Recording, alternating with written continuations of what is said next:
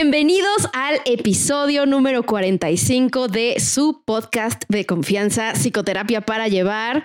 Así de bellos bebés de luz, cómo amanecieron el día de hoy. Gracias por estarnos escuchando en su cochecito, bañándose, eh, arreglando su closet. Estamos muy contentos de estar con ustedes. Y además les traemos un tema que híjole, les va a servir en muchas esferas de su vida. Y por supuesto, aquí estoy con mis compañeros de podcast. Juano. Hola, ¿cómo están? Bienvenidos. Buenos días, buenas tardes o buenas noches. Oye, y este tema es un tema que va a ser entre, es un tema sobado, pero también es un tema polémico y también es un tema que, híjole, o sea, como podemos tener, verlo de distintas aristas, ¿no? Sí, sí, sí. Eh, como dice Juano, es un tema sobado, manoseado, este, malinterpretado, malinterpretado. abusado. Entonces, nos da mucho gusto traer claridad a, este eh, como issue de la naturaleza humana. Y también estamos, por supuesto, aquí con Beto. Oli, oigan, pues sí, es como lo que no saben y tenemos que pedir una disculpa. es que llevábamos una hora platicando fuera del aire, ¿verdad? Porque al parecer hoy la dificultad es concentrarnos en. ¿no? Estaba muy buena la charla, entonces ahorita esperemos que se ponga todavía mejor. ¿Sabes qué habría de pasar? Habría de pasar que un día JP no nos diga y nos comience a grabar cuando estamos hablando de nuestras cosas. Estaría bueno, nomás que luego. que fuera un episodio especial así de psicoterapia para llevar behind the scenes. Cuando no se dan cuenta que los están grabando. Y yo así de, pues avísenme. Oye, está avísenme. Sí, estaría bueno. Pero sí, este tema ya le traíamos ganas y por el, por como por asuntos de urgencia de otros temas que nos habían estado pidiendo, lo habíamos dejado un poquito postergado, pero estoy segura que tiene mucha, mucha vigencia y que le va a servir a muchas personas porque hay como situaciones muy malentendidas en torno al perdón. Y hay disculpas que no son disculpas, que de eso también vamos a hablar ahorita. Sí, sí, sí, pero por supuesto. El perdón y la disculpa. El perdón y la disculpa, exactamente. Entonces, perdónenos, discúlpenos, pero... Pues. y también de antemano quiero pedir una disculpa por mi gangosidad en la voz. Si me escuchan rara, es porque sueno rara, me dio gripa.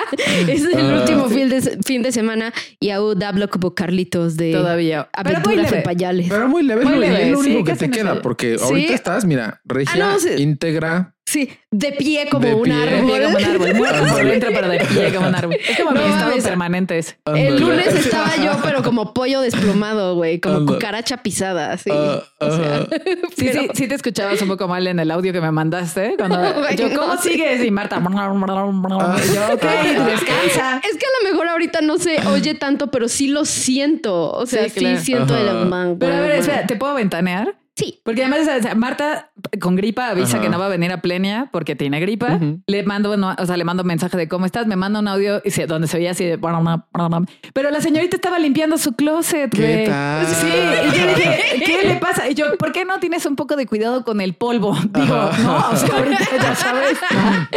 Porque cerebro TDA que tiene este switch de eh, ahora, ahora no. Y entonces, este, durante mi letargo de la gripa fue como de claro, seamos productivos también. porque, porque neurosis, ¿no? Y fue como de, el tiempo es ahora. Y se prendió el switch. Sí, francamente no me sentí en la posibilidad de juzgarte, dado que yo hago eso todo el tiempo. Entonces por eso te puse como de, bueno, solo no ten un poco de cuidado con el polvo, porque pues tus vías respiratorias están inflamadas, solo cuidado. Y, claro, que unas horas después de arreglar el closet fue así como de, necesito dormir cinco horas. Y la dormí. Entonces ya fue ahí cuando vino esta reflexión de Marta, ¿qué tal si te dejas nada más estar enferma en lugar de querer aprovechar el tiempo porque estás enferma? memes, ¿no? Sí. sí, sí, pero me siento la persona menos indicada para juzgarte al respecto, la verdad. la verdad, no. Así de, voy a tener que hacer un proceso de perdón conmigo misma. Exacto, exacto. Por hacerte eso. Por hacerte eso. Pues, tía de la definición, ¿qué nos traes? Usted. ¿Qué, ¿Qué es el perdón? A ver, vamos a comenzar justo con eh, ¿por, qué decíamos o por qué digo que es un tema sobado, no? Porque es un tema sobado a nivel religioso. es que se oye, o sea, no te puedo explicar la imagen mental cada vez que dices es un tema sobado y mi cabeza así como de, ok, suprimamos ese pensamiento.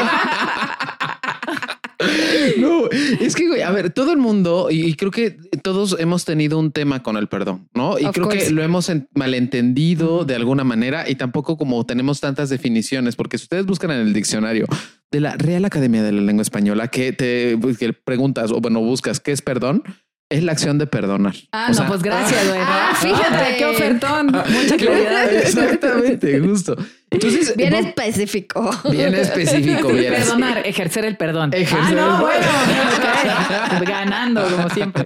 Entonces, eso va haciendo que, pues bueno, sea difícil como poder definirlo porque cada, cada persona y creo que incluso como cada filosofía de vida tiene formas distintas de mirar el perdón lo podemos ver como a veces una decisión eh, perdón, voluntaria, a veces como una posibilidad consciente que hace o que tiene como resultado liberarnos de sentimientos que puedan llegar a entenderse o a interpretarse como sentimientos negativos, ¿no? Como enojo, tristeza, ira, etcétera. Pero, eh, digamos, esta definición nos habla un poco de cuál es el resultado del perdón, pero ¿qué es perdonar?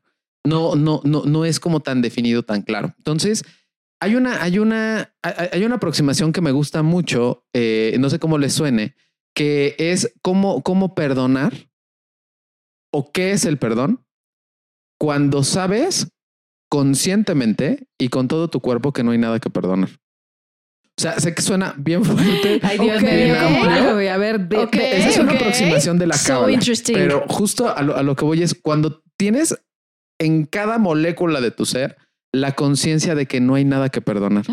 Cuando tú ejerciste o cuando alguien ejerció una acción sobre mí o contra mí, el perdón implica o está implicado en el hecho de que de yo saber o que yo llegue en algún momento a saber que no tengo nada que perdonar porque la persona que hizo lo que hizo como lo hizo tiene que ver completa y absolutamente con ella y que no me hizo. que esta persona hizo pero no me hizo. Y obviamente llegar a ese punto es un proceso muy largo, muy complejo, gigantesco, gigantesco para saber que la persona es dueña de sus acciones y no tenía que ver conmigo. O sea, no me hizo. Me lastimó, me sentí lastimado, me sentí herido, pero no me lo hizo. Cuando llego ahí es cuando es cuando ya puedo puedo puedo llegar al perdón. Perdóname, Juana, perdóname mi intensidad. es que fíjate que desde una aproximación existencial, el enfoque es similar. Claro. Donde lo que tú puedes mirar, ahorita también veremos cuando la persona sí te hizo algo, ¿no? O sea, cuando sí te lo hizo a ti o cuando sí es personal y cuando no. Pero desde la visión existencial, y que es algo que yo trabajo con mis pacientes, tiene mucho también con, con ver cómo, o sea, contemplar que la persona es en el mundo, ¿no? Y que pues tú estabas por ahí en el mundo de esa persona y entonces que no es o sea, que justo no es la persona siendo contigo, sino siendo en el mundo. Y que de repente lo que te toca es lo que la persona tiene para darle al mundo, ¿no? O sea, que no es como yo voy a arruinarle la vida a Juan, ¿no? O sea, no es un asunto como de desperté con ganas de joderle la vida a Juan. Es como estoy inconforme con la vida, eh, me dedico a devaluar, me dedico a humillar, pero así como a quien se me atraviese, ¿no? O sea, es un asunto como de actitud frente a la vida y frente al mundo. Esa es la visión existencialista que a veces trabajamos también. No manchen, o sea, yo ahorita también les voy a ofrecer, eh, así como la tía de la clasificación, eh, en un ratito les ofrezco una visión, pero desde la parte de mindfulness y compasión, ¿no? O sea, que justo ve el perdón como un acto de autocompasión. Ajá. Pero los escucho a ustedes y digo, sí, o sea, sí entiendo hacia dónde van con, con lo que dicen, pero hay una esquina de mi cerebro que dice, ¿y qué pasa con la responsabilidad Claro, claro, claro. Y la responsabilidad como de la relación, claro. Exacto. ¿Qué pasa con eso, no? Para que, para quien nos esté escuchando. A ver, me, gustaría como ponerlo así, ¿no? O sea, porque hablamos como de una visión como general, ¿no? Y hay como ciertos matices y ciertos casos y en ciertas situaciones. Pero, mm, digamos, existencialmente, a ver, a ver si no suena como que me fumé algo, ¿no? Espero que no. Si te fumaste algo, yo ahorita le entro con otra cosa que igual está un poco denso. Porque la pregunta de Marta me movió. La, realidad es algo que de, alguna manera yo percibo de acuerdo a mis marcos de referencia. ¿no? Y de acuerdo a mis parámetros. Sí, sí, sí. Entonces, mi capacidad de perdonar, que sería como justamente esta acción que me lleva a disminuir como tal vez estos sentimientos tiene que ver con mi percepción de la realidad. Entonces, la acción de perdonar conlleva la percepción que yo le doy a la experiencia. Y lo voy a poner como en este ejemplo. Tiene que ver conmigo y con cómo está, cuál, es mi estado en ese momento, ¿no? Por ejemplo, imagínate que estás eh, en un hotel, en un motel, bueno, no en un motel, no, en un hotel. Me dijiste motel y me salieron ronchas. en, ¡oh! un, en un viaje, enamorado. O sea, En llevas Hawái. en Hawái, Ajá. Llevas sí, sí. tres meses de relación donde estás así enamoradísimo, pides algo en servicio al cuarto y no te lo llevan, como que se les olvida, como que lo pierden. Obviamente, ¿cómo va a ser tu acción de perdón hacia esa experiencia? Va Muy a ser sencillita, sí. sencilla, no X, pasa ahorita hablamos a la recepción y que nos lo traigan. Ahorita que nos lo traigan, gordo, no te preocupes. Todo X, bien, ven, bien. abrázame. Claro, por supuesto que sí. Pero imagínate eso mismo 10 años después de relación, en una relación que no te siente, que no te sienta bien, en una vida que no te sienta bien, que aunque tienes vacaciones, no estás conforme contigo mismo, Que te acabas de pelear hace media hora. Que te acabas de pelear hace Y que en media lugar de ser hora. Hawái es Toluca. y que en lugar de ser O Celaya. O sea, donde todo puede estar mal, Celaya. O sea, obviamente tu ejercicio del perdón ante una acción así o ante una falta así, pues es completamente diferente. ¿Me Sí. explico? Porque tiene que ver contigo y con tu estado. Sí, Entonces, también una, un asunto del perdón tiene que ver con la percepción de la falta. sí. Y cuando Betsa, por decir algo, ejerce algo sobre mí o ejerce una falta en nuestra relación sobre mí, también la capacidad que pueda tener o no de perdonar tiene que ver con cómo estoy yo. Ya, perdóname. Te perdón. Gracias. No, pero tiene que ver con cómo estoy, porque si Sí. estoy, ah, si estoy enojado, si estoy enojado con la vida, si estoy irritado, si Betsa se vuelve la octava persona que me lastimó el día de hoy o la octava persona que me dijo Sí, y yo sí, lo estoy interpretando así, mi, mi, cómo, cómo me ejerzo y cómo me despliego en- ante esa situación hace que sea muy difícil que perdone, a diferencia de cómo estoy yo si Sí. estoy más conforme. ¿Me, me explico? Sí, claro. Eh, Si estás más conforme, incluso si estás en contacto también con tu propia humanidad y tu propia falibilidad, ¿no? Ajá, Puedes decir como de, güey, claro. pues igual es algo que pude haber hecho yo también. Sí, ¿no? como yo no soy perfecto, Sí. porque el otro Claro. sería perfecto Sí, también. Y, que además, digo, ahorita hablaremos un poco, pero hay que, hay que distinguir cuando la falta viene de un error honesto, o sea, de una, a lo mejor falta de criterio, una equivocación, una distracción, ¿no? Es como... de, cierta ceguera, ¿no? Ándale. Incluso, ¿no? O- sí, o, o de factores hasta circunstanciales. Pensemos en que Marta me manda un mensaje contándome algo súper sensible para ella y yo lo abro, pero tal vez estoy haciendo otra cosa y para contestarle con conciencia olvido que me escribió, ¿no? Y entonces, claro que ella tiene derecho a sentirse herida, olvidada, anulada, ¿no? Este, porque pues desde su percepción lo que ella está viviendo es, le escribí a Bets algo súper sensible y me dejó en visto, ¿no? Pero obviamente no es lo mismo si yo me acerco después con ella y le digo como de, discúlpame, te quería contestar con toda conciencia y se- después este, me ocupé, se me fue. Y ahí de alguna forma se repara el daño desde un error honesto, desde un olvido honesto, a dañar con la intención de dañar. ¿No? O sea, hacer un acto que, que ya es deliberadamente dañar. Ahora, ahorita que decías, Marta, esto de qué pasa con la responsabilidad del otro, Sí, es que... porque por decir, ahorita que estás dando este ejemplo, no, o sea, lo que tú dices primero como de, oye, perdón, eh, estaba, quería, bla, bla, bla, pues eso es una admisión de responsabilidad, ¿no? Como de, ocurrió eso, hice esto, este, perdón, ¿no? Sí. O sea, no era mi intención. Sí, claro, a, a diferencia de cuando la gente no acepta. Pero a ver, yo lo te- cuando dices, ¿qué pasa con la responsabilidad del otro? Así se me prendió un cerillo adentro porque ya sabemos que emitemos la justicia. Y obviamente desde mi visión justiciera, yo quisiera decirles, claro, el otro se tiene que dar cuenta de su responsabilidad y tiene que admitir y se tiene que disculpar y tiene que resarcir, pero ¿qué creen? La vida no es así. Ajá. Sí, ¿no? a veces no pasa A veces eso. no. Y entonces te toca este, revisar la acción en el contexto y entenderla, aun cuando la persona no se dé cuenta o no admita su responsabilidad. Porque aquí el tema también es que el perdón es unilateral, ¿no?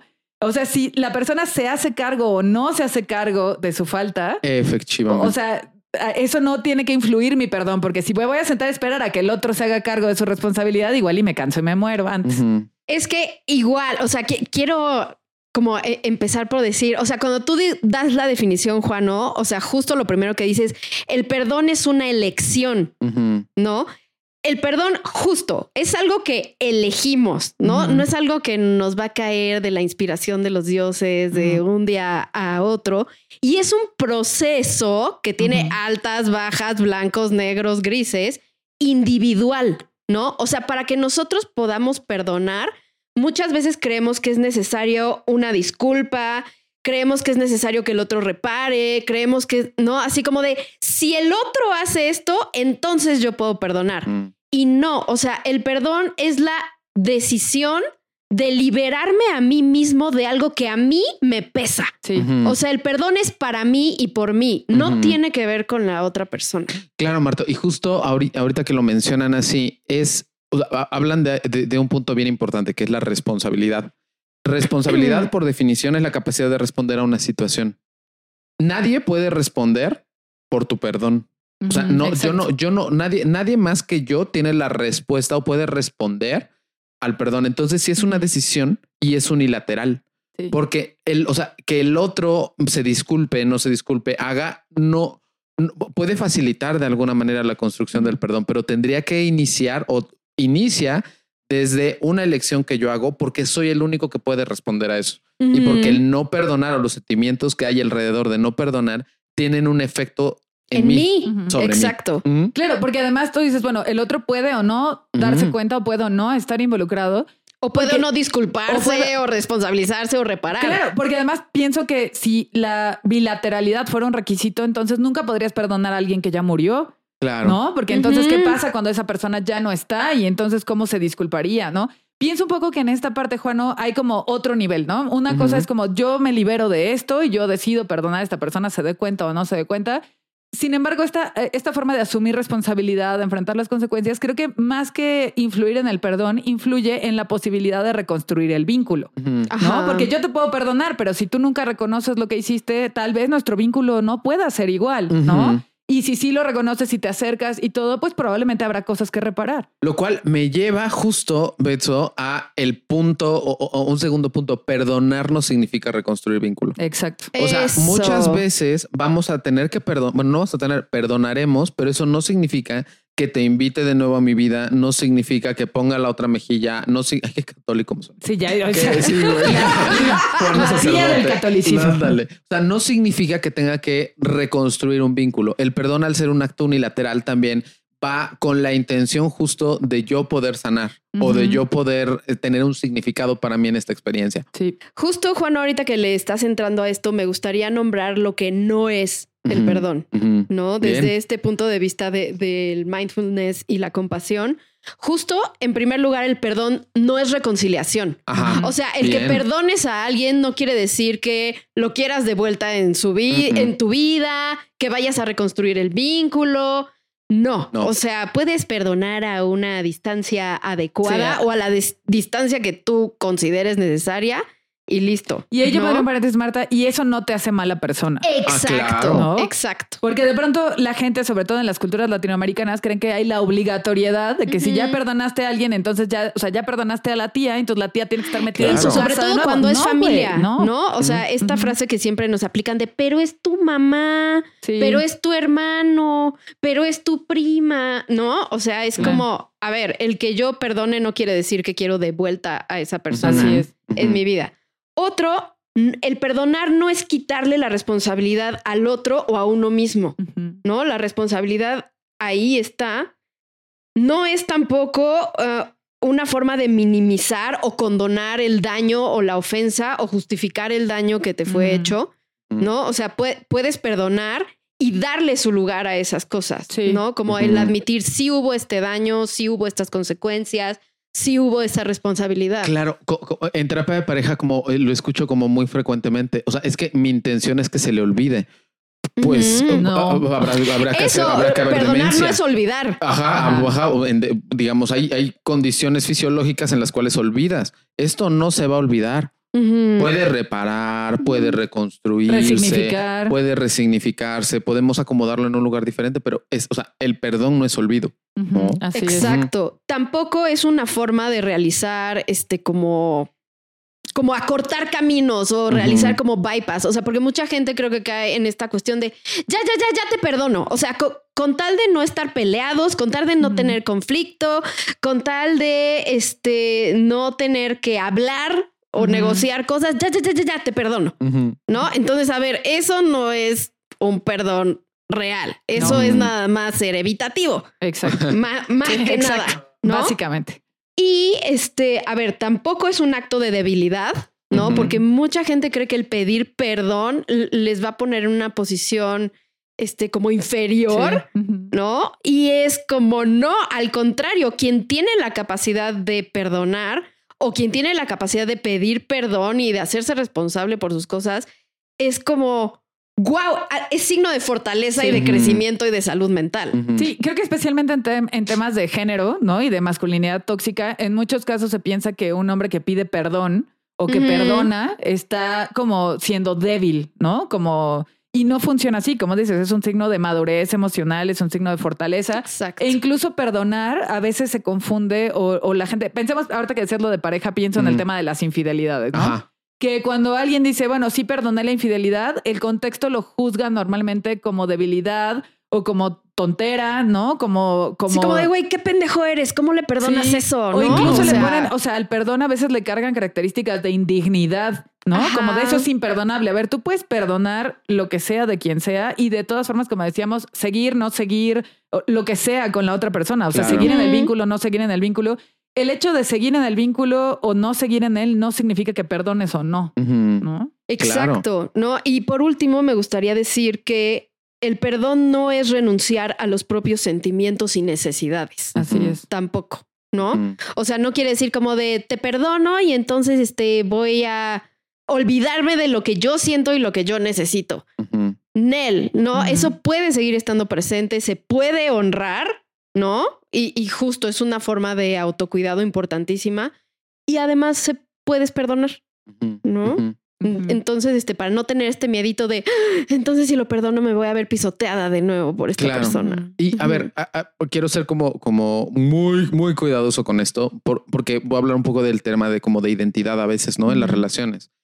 Eh, a veces, cuando ponemos la palabra perdón, no como concepto como lo estamos haciendo ahorita, sino ni, ni tampoco un poco como, eh, digamos, como, como papel.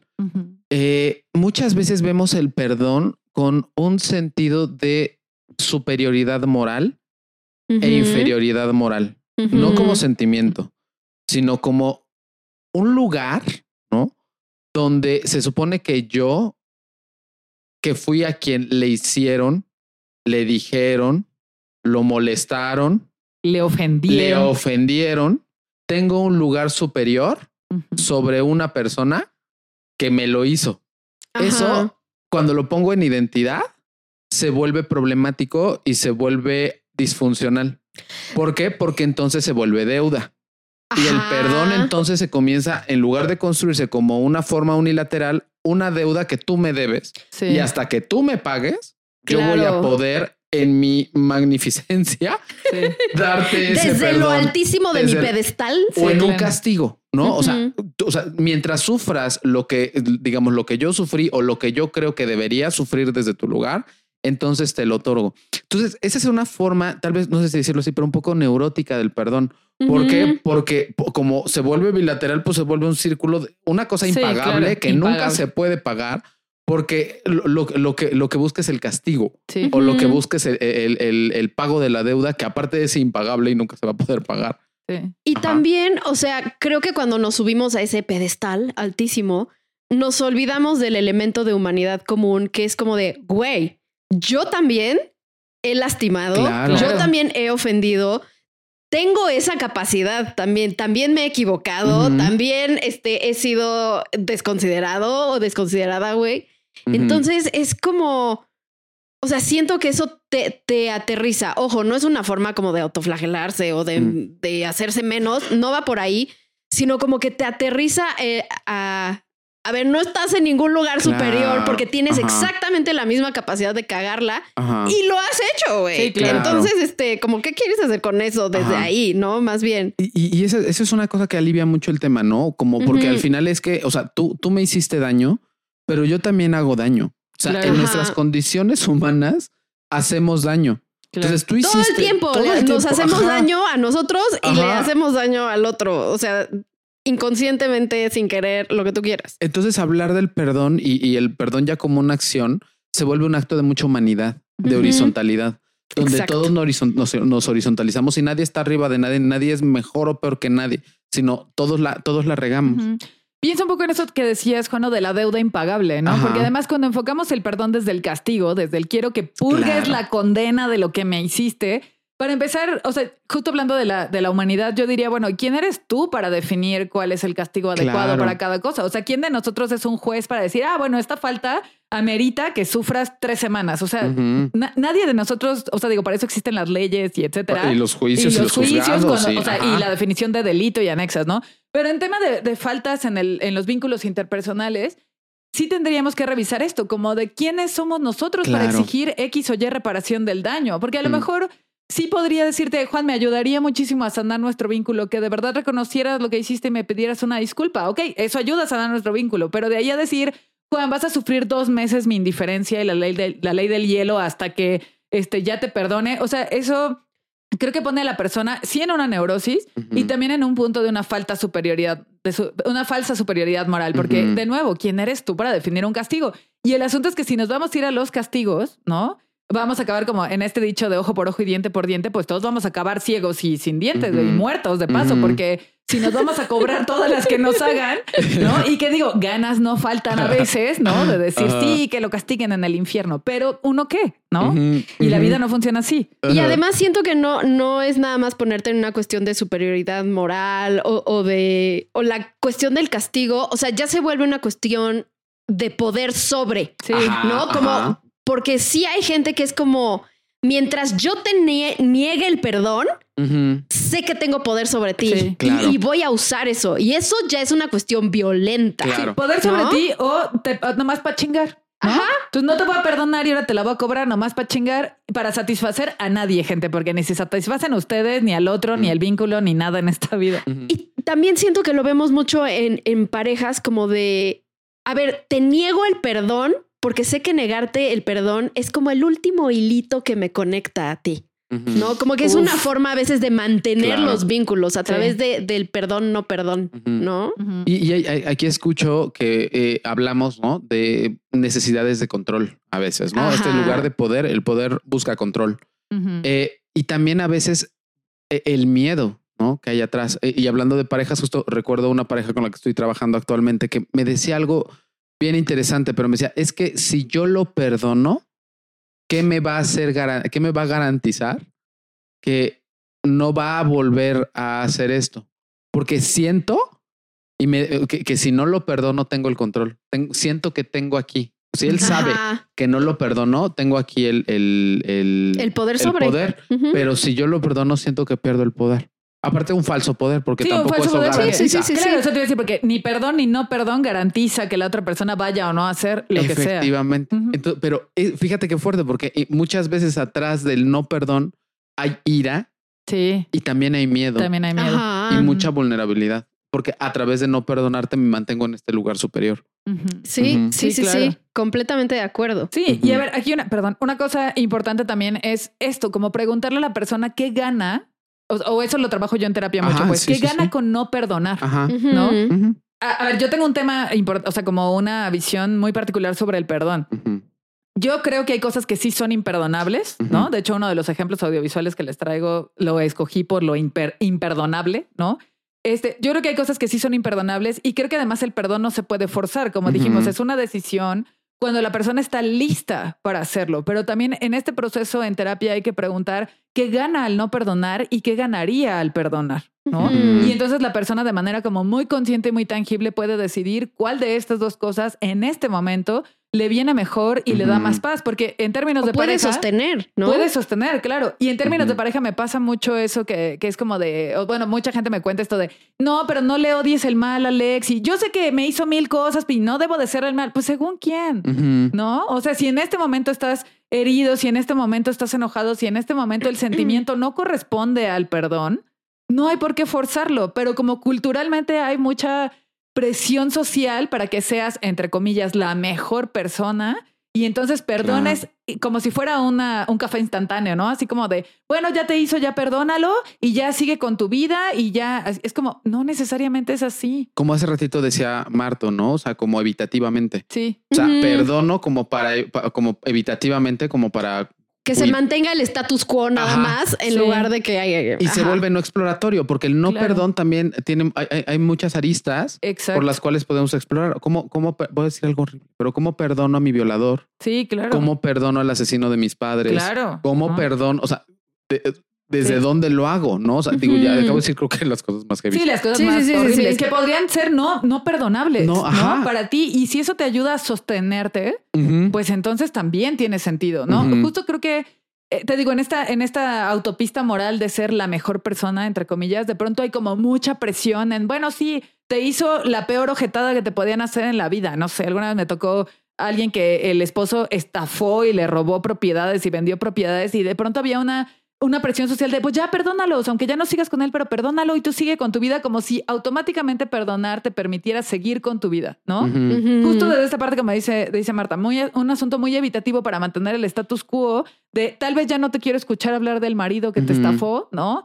O desde el asunto de es que si no perdonas no vas a avanzar. Y a ver, también se O no eres buena persona. O no, eres buena persona. Hay como que mucho se maneja desde la culpa también, ¿no? Si, si no perdonas, ¿qué clase de ser humano eres? ¿O qué clase de católico eres? ¿O qué clase de lo que tú quieras? Sí, de lo que tú quieras. Sí, entonces también eso es bien importante. Sí se puede no perdonar y avanzar. Se puede no estar listo para perdonar, ¿no? Y se puede, como dices, Juano, trabajar todas las aristas que implica el no perdón. También es válido. Y ahorita que le estamos igual, ¿no? Como entrando a esto, quisiera mencionar lo que el perdón es. Ok, va, va, O sea, justo, ¿no? Empezando por acá de, número uno, el perdón tiene un proceso. O sea, el perdón no puede ser ni impuesto, mm. ni apresurado, ni coercionado, ni... Nel. No, ni a petición de toda la familia, ¿no? De pues ya perdona a tu tío, ¿no? Que se emborrachó y te pegó en Navidad, pero pues ya perdónalo. Sí, sí, sí, sí, sí. Ni de los dioses del Olimpo, ni de nadie, ¿no? No, no, eh, espera, ni a contentillo de nadie. Exacto, exacto, ¿no? Dos, es libertad de una prisión interior, ¿no? O sea, representa liberación para ti, representa quitarte el peso a ti. Sí. No, no, lo que decíamos, no es condonar la agresión o justificar el daño del otro. Tres, es algo que se puede cultivar conscientemente, ¿no? Lo que decíamos, es una elección y es algo que literal puedes ver como pros, contras, qué quiero sostener, qué no quiero sostener, para qué me da, para qué no me alcanza, ¿no? Eh, es una forma también de recuperar nuestro, por, nuestro poder. Ajá. Eh, al asumir la responsabilidad, justo esta cuestión de decidir cómo quiero responder a esto, ya no nos quedamos en el papel de es que me hicieron, es que me dañaron, es que me, es que me, me, me, me, recibí, recibí.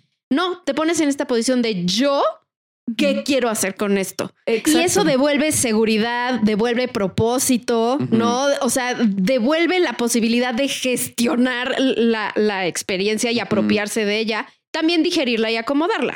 Creo, Marta, que ahí, eh, o sea, decías muy, como muy bien esto de como empoderarte otra vez, o sea, tomar también el control de la narrativa de la situación, porque no podemos ser eternamente víctimas. Exacto. ¿No? O sea, si yo vivo pensando en todo lo que todo mundo me hizo y me hace y me seguirá haciendo, eh, no me empodero en esto aparte, ¿no? Entonces sigo además desplazando la responsabilidad hacia otras personas y decir, a ver, decido perdonar, qué sostengo, qué no sostengo, también te da la libertad de controlar la narrativa para ti de tu propia historia de vida, ¿no? Y yo no creo, no sé, a lo mejor esa es mi perspectiva, pero yo no creo que nadie quiera acabar su vida contándose como la víctima de todo, ¿no? O sea, yo creo que en algún momento también empoderarse implica sanar esta parte de decir, ok, yo tomé esto así, lo percibí de esta manera, me hice cargo de esto, me responsabilicé de esto, otro, o contribuí de esta manera, porque también una parte importante de este empoderamiento tiene que ver con entender de qué manera contribuiste tú a eso que pasó. Sí, y, por último, o sea, algo que nos decía mucho mi, nuestro profesor en, en este módulo era como de, a ver, y el perdón es un proceso fluido, ¿no? O sea, porque, o no es permanente, porque uno cree que dice, bueno, pues si mañana digo que ya perdoné, pues ya, ya dije que ya perdoné y me tengo que chingar, ¿no? Sí, ya. Pero él nos decía, a ver, siempre se puede regresar al no perdón, ¿no? En esta cuestión justo de honrar tus sentimientos y tus necesidades alrededor de la experiencia o la cuestión, es como, a ver, si el día de hoy o si estos meses o si 10 años, ¿no? Estás tranquila en esta cuestión de perdonar, pero un día te acuerdas del enojo y, y lo vuelves a sentir y vuelves, pues se honra eso en ese Y se momento. vale, Claro. claro. Y se vale y después vemos cómo se va desarrollando la cosa. Claro, ¿sale? ¿Sabes dónde yo me he dado cuenta? O sea, que según yo ya perdoné y no. En mis sueños. Porque según yo así ya sabes, ¿no? Una- justo pasó. Güey, a con- mí me pasa con exes, que de repente eh, Ajá. sueño con exes con un odio, güey. Ya Y digo, sé, güey, yo sé. pensé que esto ya lo había trabajado. O sea, eh, bueno, de mi relación pasada, pues había muchas cosas muy feas, ¿no? Y entonces hubo un momento en el que dije, sí, yo güey, ya perdoné, que sea su vida como Ajá. quiera, güey, ya X. Y como que un día, o sea, según yo ya, ya sabes, cero, así, cero topas al individuo, ni piensas en él ni nada. Y un día soñé que lo agarraba a patadas, güey, pero unas patadas tan poderosas, ¿no? Porque me, me iba a buscar a mi casa y cuando Alex yo- que conocimos. ¿no? Alex se conocieron, Ah, sí, sí, sí. Y entonces me iba a buscar a mi casa y yo lo veía y decía, ¿cómo te atreves? No, y le daba unas patadas, pero así, nivel este, Jackie Chan en su mejor película, ¿no? Así. Y cuando desperté dije, ay, pues creo que entonces no lo había perdonado tanto. Y me pasa, no sé si ubican esta, esta escena de Los Simpson cuando este Flanders despierta y dice, creo que odio ver a Simpson. Me acaba de pasar hace unas semanas que soñé con una persona que según yo no me caía ni mal ni bien, o sea, X, pero soñé con esta persona y cuando despierto fue como, creo que odio a esta persona, ¿no? O sea, creo que- que tiene que ver- me dijo. no, nada, solo soñé que esa persona estaba en, o sea, no sé, íbamos a ir a un concierto o algo y esa Ajá. persona estaba involucrada ahí, pero de verdad es una persona en la que cero pienso nunca. Ajá, o sea, sí. Y cuando estaba ahí yo la veía, decía, me cae tan mal. Ajá, O sea, no la soporto, no soporto su existencia, no soporto su cara, ¿no? Ajá. Y hasta me desperté y le dije a Camus, como te acuerdas de tal persona, sí, me caga, güey, no sé por qué. O sea, desperté sabiendo y que sí, sí hubo un tema ahí donde esta persona, no quiere decir me difamó, pero pues sí me Ajá. difamó en algún momento de la vida. Que cuando eso pasó, yo dije, güey, X, pues cada quien Ujú. tiene derecho a pensar lo que quiera de mí. Felicidades Ujú. pero difamó mi trabajo, ¿no? Ok. Y entonces son esas cosas que, la neta, sí me arden, Sí, ¿no? claro. Entonces como que en el momento dije, güey, pues si ella quiere opinar, eso está chido, no importa, cada Ujú. quien, ¿no? Pero es, en ese sueño dije, ah, pues no, no fue cada quien y eso que ya tiene años. Entonces, al, pa- al parecer no lo solté tanto como yo quería soltarlo. Entonces mis sueños, como siempre, llegan a aventarme, ya sabes, como el plato de pastel en la cara de amiga, date cuenta. Fíjate, hay una cosa bien interesante que tiene que ver justo con, con los vínculos, ¿no? Sí. En el tema de perdón. Y es que eh, muchas veces la, cu- eh, el perdón es difícil cuando la, la falta o la transgresión al vínculo, que no estoy pudiendo perdonar, eh, borran la historia. Entonces, eh, hablando del trabajo con el perdón justo, es cuando podemos mirar la completud de la historia. Ajá. O sea, como, eh, como la parte donde tú estás enganchado en el resentimiento con solamente el desenlace de esa historia. Exacto, o ese o fragmento. solamente un fragmento Ajá. de la historia y se olvida toda la No, ni todo. madres, Juan, es toda la No. historia. Bueno. esa, eh, psicoterapia para llevar se vuelve mi proceso. No, ni en ni este madres. No hubo nada bueno. No, no es cierto. Ya, es broma. es broma. Pero, por ejemplo, o sea, en, en una relación de amigos, ¿no? Donde a lo mejor eh, hubo una transgresión, hubo una falta, toda la relación Se vuelve eso. se vuelve esa falta y deja de mirarse la totalidad. Suéltame, me lastimas. O sea, No, es o sea, Betsa, no estuviste, es un ejemplo, ¿no? Betsa, no estuviste para mí cuando la Bla. cosa pasó. ¿no? No estuviste para mí. Efectivamente, es cierto. No estuviste para mí. Y borra Pero y nosotros, nuestros otros 10 años de amistad, y nuestros otros 10 años de amistad y la vez que estuve ahí y la vez que fui a tal lugar y la vez que hice esto y la vez que hice el otro, todo eso se borra cuando una cosa hiere un pedacito de la, o sea, Ujú. hiere un pedacito de la relación y cuan- muchas veces el trabajo del perdón también tiene que ver con la reconstrucción de la historia. Claro, con aprender a mirar toda la historia. Efectivamente, ¿No? porque sí, no, no sí, la estuviste ahí. totalidad, pues. La Claro. totalidad. No estuviste ahí, pero estuve todas estas veces. Sí. Estuve de estas formas y también no estuve ahí. O sea, Ujú. pero se- es, es, es, es a veces miope la ausencia del perdón, Así es. porque solo mira un pedacito y no mira la totalidad. Sí, así es. Este, estaba pensando, Juana, también que, Ujú. bueno, yo que soy bien overthinker, ¿no? La Ujú, verdad, así me confieso. Hola, soy Betsabe, soy overthinker. Esta idea de contemplar toda la historia a mí me es mucho más fácil desde la ansiedad, porque cuando, no sé, voy a poner un ejemplo de tú y yo, ¿no? Entonces, supongamos que entonces yo ahorita estoy agarrada de esta última pelea que tú y yo tuvimos, ¿no? Pero a mí me, o sea, como overthinker, yo voy y vengo en nuestra historia, ¿no? O sea, voy y vengo donde digo, bueno, pero cuando corté con este güey, Juan habló conmigo, Juan me dijo cómo estás, este, pero cuando esto Juan estuvo y Juan me ayudó y entonces, o sea, como que para mí como Verdinker, o sea, también sí puedo decir como de, pues sí, pero cuando pasó esto Juan ni me peló, pero puedo ir y venir de nuestra historia muchas veces, tal vez desde la ansiedad y desde como el sobrepensar las cosas. Y eso a mí me ha ayudado a darle mucha dimensión. Y lo hago mucho con seres, o con seres, ¿eh? Sí, Panchito, por ejemplo, que me mordió la cara el otro día. Sí, así es como de, güey, sí, me caes mal, todavía no te perdono. Bueno, ahorita ya lo perdoné, pero, de- o sea, obviamente haces este balance, pero lo hago mucho por ejemplo, con mis familiares, con mis amigos cercanos, donde es como, sí, esto me duele, ¿no? O sea, Sí. esto que sucedió me dolió y me molesta o me ofende de alguna manera. Pero recapitulo nuestra historia como en un flash, como en un fast forward, ¿no? Así. Y en ese recapitular la historia me es fácil decir, bueno, sí, en este momento esta persona no está presente para mí, pero pues cuando murió mi papá estuvo al 100, Ujú, ¿no? O sí, sí, esta persona hizo esto, pero la neta es que también ha habido veces en las que está súper al pendiente. Claro. Y eso ayuda, como dices, a, a darle un matiz diferente, ¿no? A, no a decir esta ceguera de solo lo que tengo Claro. enfrente. ¿no? Exacto. Sí. Que es diferente cuando es una persona con la que no tienes historia. Exacto. ¿No? ¿No? porque no tengo dónde construir. Sí, de dónde No. construyo. Sí, o como el vínculo no es tan in- importante o cercano. Claro, ¿no? o de dónde construyo y de dónde justifico o cómo acomodo que si no tenemos una historia de pronto hayas hecho esto. Piensa en alguien que te roba, en alguien que viola, en alguien, ¿no? O sea, ahí, digo, obviamente los violadores son injustificables, de verdad. Ahí no hay ni historia, ninguna historia que sostenga eso. Pero alguien que te robe en un trabajo, por ejemplo, ¿no? Como de qué manera sostienes cuando Claro. no hay una historia previa. Les Sí. puedo contar un- un- una, una anécdota, pero perdón, Marto, primero tú. No, o sea, justo yo, yo quería mencionar una experiencia en donde esto aplica, que fue este un día, o sea, regresando como de, ya saben, reunión, cena, súper tarde, 3, 4 de la mañana, veníamos Juan Pablo y yo en el coche. Y este, él venía manejando y camino a la casa, pasamos como enfrente a un antro bar que habían abierto hace Ujú. poquito y sale una señora en un camionetón así Audi blanco, ¿no? Que se ve que estaba astral, güey. Sí, o sea, se ve que traía borracha, una mega duper peda y se nos cierra horrible, ¿no? Entonces, este casi nos choca y JP, o sea, y yo nos, nos volteamos a verla así como de, güey, o sea, como cuidado, ¿no? Bueno, no manches, o sea, nosotros nos seguimos como para irnos a la casa. La señora nos Sí, persiguió. claro, porque gente No enferma en la vida, güey. No, Enferma, maldita. O sea, pero neta, neta, o sea, me sentí como en película Sí, de persecución, miedo, porque haz de cuenta que la señora, o sea, se nos ponía juntos, se nos ponía enfrente, nos zigzagueaba enfrente para que no nos pudiéramos ir. O sea, no estuvo contenta hasta que nos pegó. O sea, No, no, no, no, literal, nos pegó y se fue así, ¡pium! ¿No? Y nosotros estábamos trabados, o sea, justo que son estos actos como incomprensibles que dices, güey, ¿qué debes de tener adentro en tu ser y en, y en tu cabeza como para querer, jo- querer joder al prójimo nada más así? Porque Claro. sí. Sí, Entonces yo me acuerdo que yo así lloraba, pero del coraje y como del, ¿qué hago con esto, güey? O sea, ¿qué hago un- con, con una persona que solo quiere lastimar por lastimar?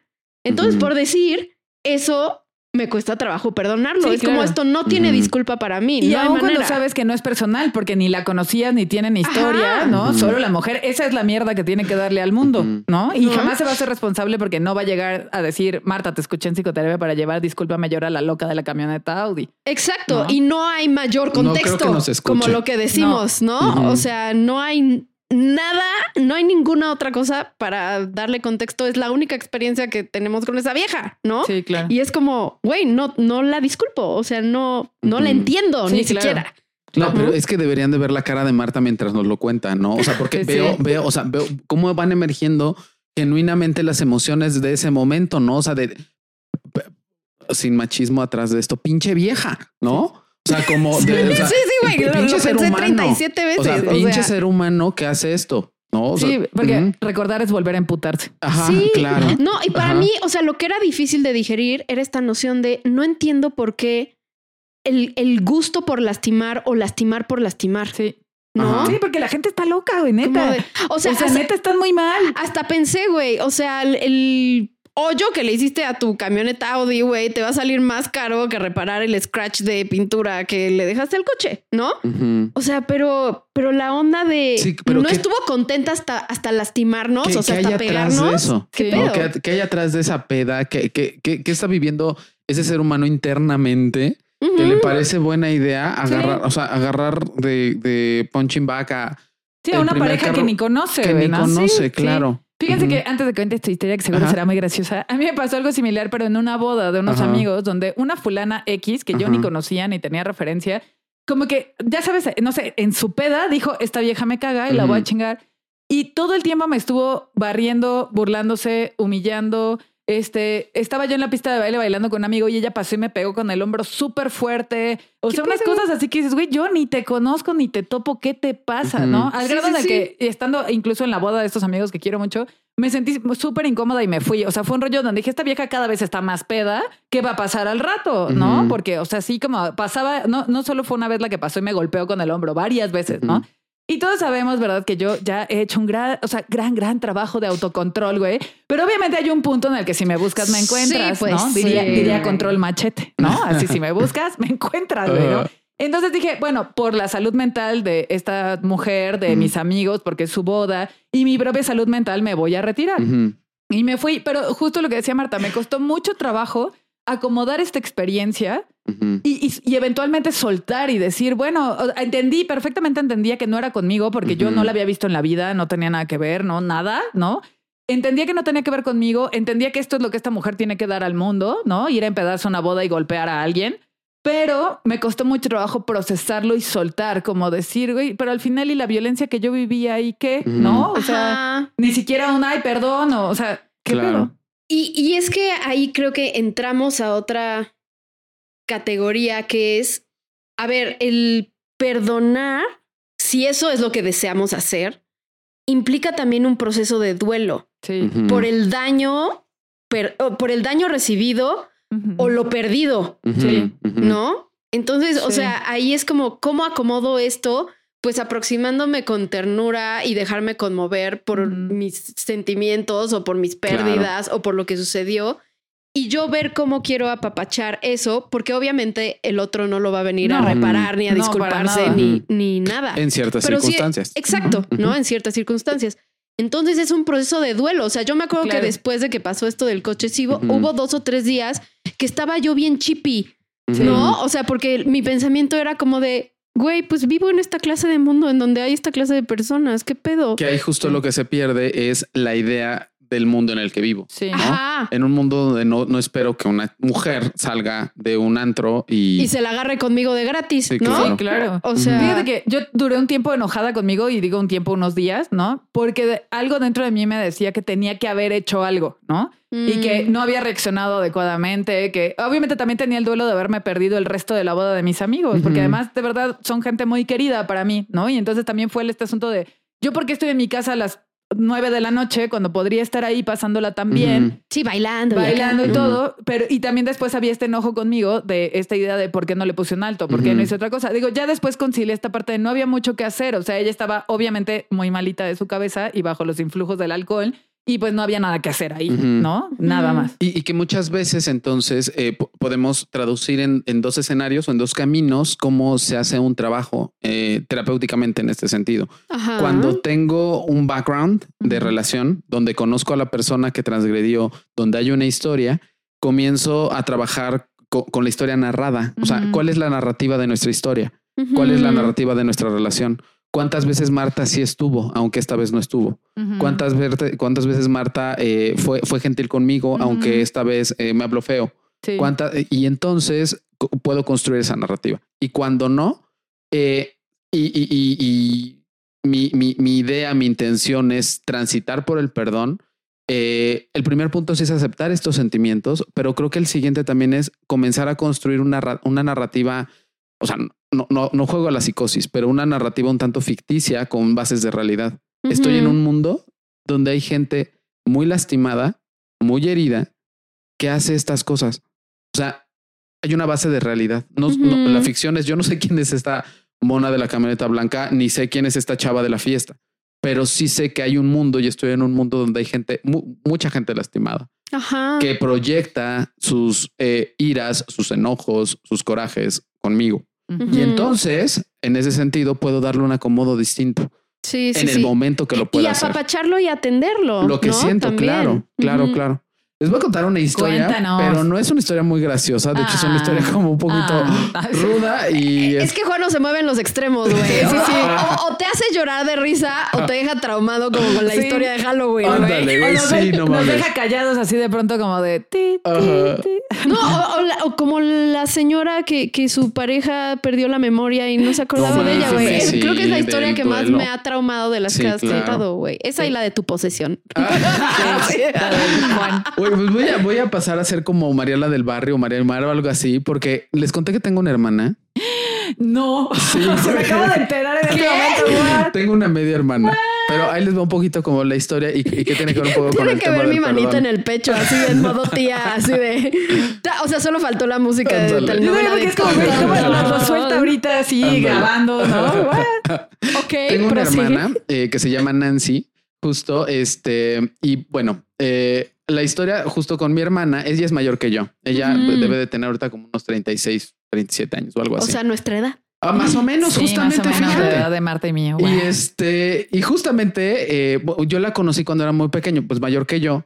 Y un poco la historia que yo tengo narrada de lo que me han contado es esta, ¿no? Eh, mi papá tuvo eh, una hija en su época de desmadre que al parecer hasta la fecha no termina.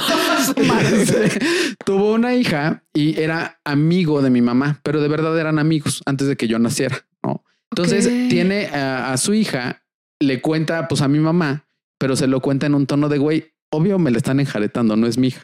Claro. Juan, ve a verla, pues no sé, güey, no es mi hija. O sea, con esta chava, pues no, no, no es mi hija. Que mi mamá acompaña a mi papá a ver a la niña y era idéntica, a mi papá. Ese, que ese es un Idéntica, clásico. Es un es un clásico de no, es mía. Yo nunca he tenido que ver con esa mujer y salen idénticas. sale El- clon. Ajá, Sí, el clon. Reconócela. Mi mamá todavía como le insiste en reconócela, ¿no? Bueno, ya la reconoce. Corte A, corte B, pasa, eh, nazco yo después, pero siempre hubo un- una cosa de no reconocimiento a ella. Mm. Y de, y, y justo cuando yo nazco de mucho reconocimiento a mí, o sea, como Sí, que de ser muy esperado. muy Sí, sí, sí. esperado, me Sí, tuvieron to- a los toda 40 esta carga años, así sí, como claro. del hijo único. El hijo en donde. único, Sí, claro. Quiero decir algo horrible, pero eh, varón, ¿no? Que también tiene un asunto. Sí, eh, o sea. Juan Aguilar Ajá, ¿no? Ándale, justo. Ajá. Entonces claro. pasa, pasa como todo esto. Ella por alguna razón se va a Estados Unidos, la lleva a su familia a Estados Unidos a vivir eh, y pues yo me quedo acá. Yo se me olvidó, yo conviví con ella cuando era muy chiquito. Olvidé de verdad que tenía una hermana hasta que aproximadamente como a los 22 años, 20, 22 años, yo estaba trabajando en la casa de mis papás, estaba dando una consulta de nutrición cuando llega Juanita, la señora de toda la vida Sí. que Sí. estuvo en mi- todo mi crecimiento. Llega Juanita y me dice, oye, este, ya vas a terminar. Estaba todavía mi paciente, estaba en una consulta de nutrición. "Eh, sí, ¿por qué?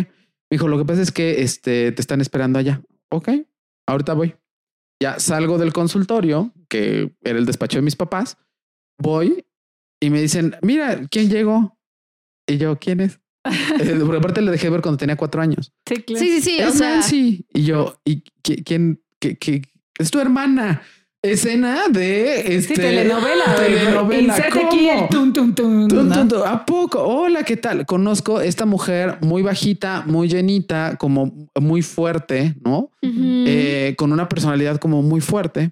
Pues comenzamos a convivir. Convivimos aproximadamente seis meses.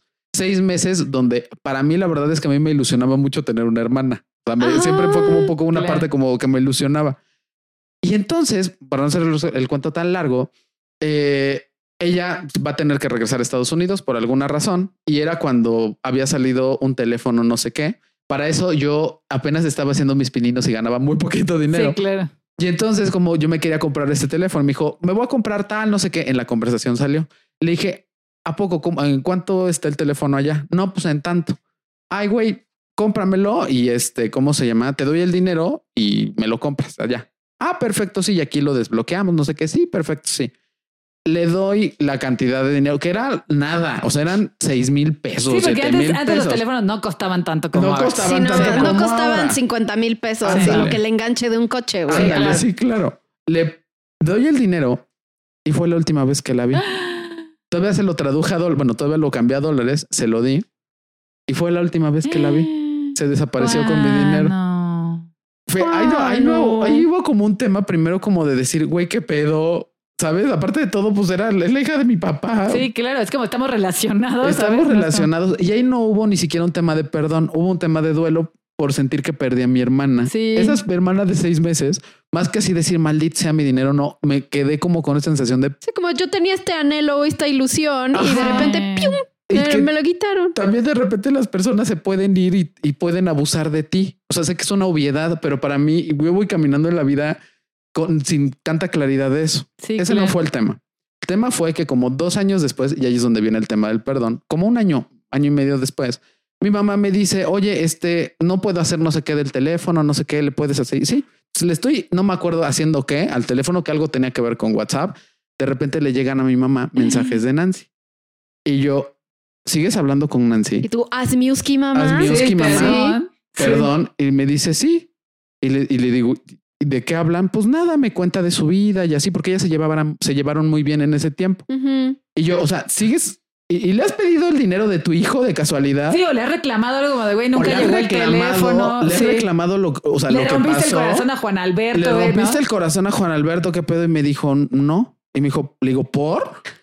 Porque no me lo hizo a mí, te lo hizo a ti. Y yo así de. No o sea, tienes razón, pero estoy estupefacta. Sí, Sí, sí, yo sí, sí, también, sí. Sí, es como tu lógica no está mal, pero No aún así me emputa, Me- mamá. Pero y yo estaba así, pero güey, soy tu hijo. Aparte, hijo único, no, o sea, soy tu hijo. Ella no es tu hija, yo soy tu hijo. Sí, sí, sí, sí, sí. Obviamente corro con mi terapeuta Paula y voy y le digo, güey, pasó esto, pasó esto, pasó esto. Y dijo lo mismo que dijeron ustedes. Es que no encuentro fallas en esa lógica. O sea, sí es cierto. Sosteniendo claro, me obviamente, la como imagino perfecto diciendo, ¿no? O sea, sosteniendo mi dolor, sosteniendo lo que estaba transitando, lo que estaba, lo- eh, eh, el- todo lo que estaba viviendo, pero al mismo tiempo diciendo, güey, es que es cierto.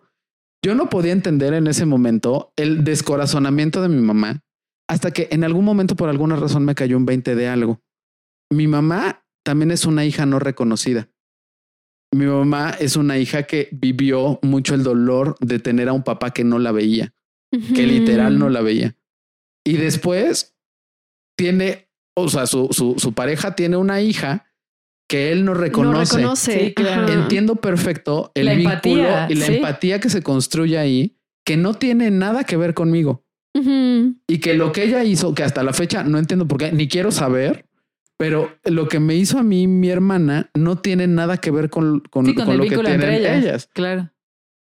Entenderlo desde ahí, desde esa narrativa. Hasta me ardieron los ojos de Sí, yo. Sí, donde sí, sí, sé. circuito. el cuidado y la alianza de mi mamá hacia mí, conmigo en muchas circunstancias, también esa parte habla de una parte de la, de la relación, pero no lo es todo. O sea, siento, yo lo sentí y lo viví como una traición. Sí, De mi sí, mamá. Sí, sí. O sea, se lo me vivo movió. como una Se me traición. movió, Sí, cañón. como una tradición de mi mamá, Sí. pero al mismo tiempo sé que mi relación es mucho más allá que eso. Ajá. Mi relación está constituida con mi mamá por muchas cosas más allá de ese escenario. Sí, esa es una cuentita entre millones de cuentitas. de millones de cuentitas. Y aunque duele, es más, se los digo y me están sudando las manos, aunque duele, también, también sé que eso no define nuestra relación y eso Claro. me acerca al perdón.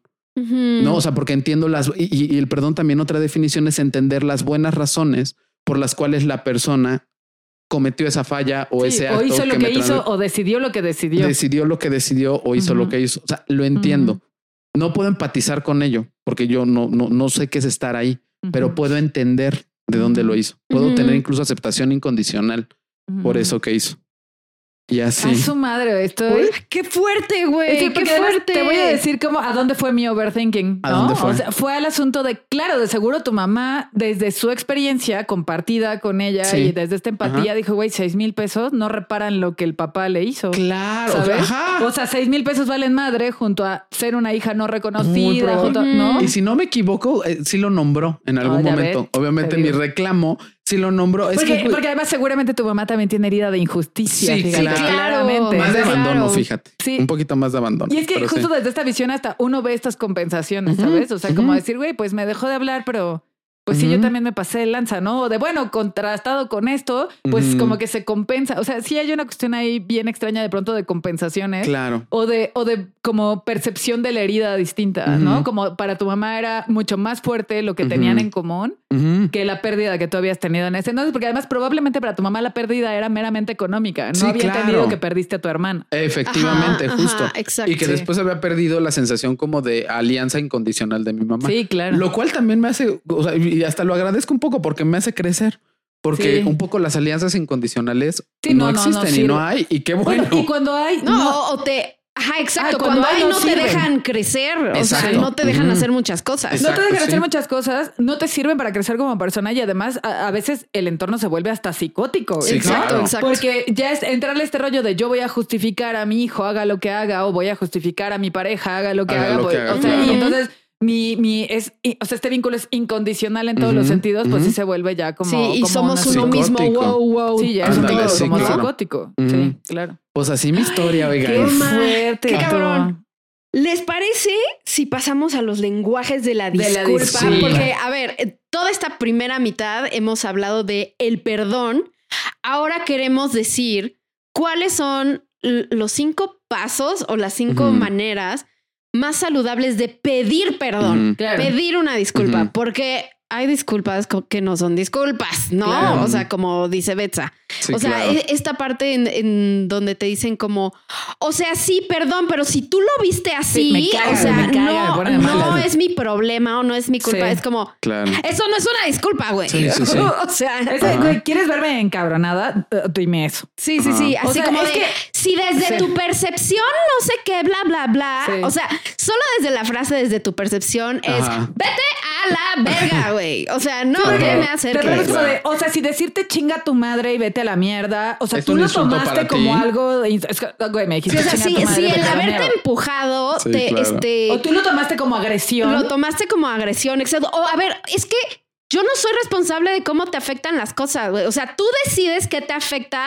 o no de lo que yo hago. Sí, que ahí justo ese discurso lo detesto porque está súper prostituido y Sí, ya sabes sí, que sí, obviamente sí. la- la- el estandarte de eso es esta niña Slinder Bess que Ajá. sacó un video diciendo, o sea, yo puedo tener mi herida y si tú la tocas, o sea, no es tu problema, es mi herida. Es como, no, güey, no. Ah, pero eso lo dijo esta, ¿cómo se llama?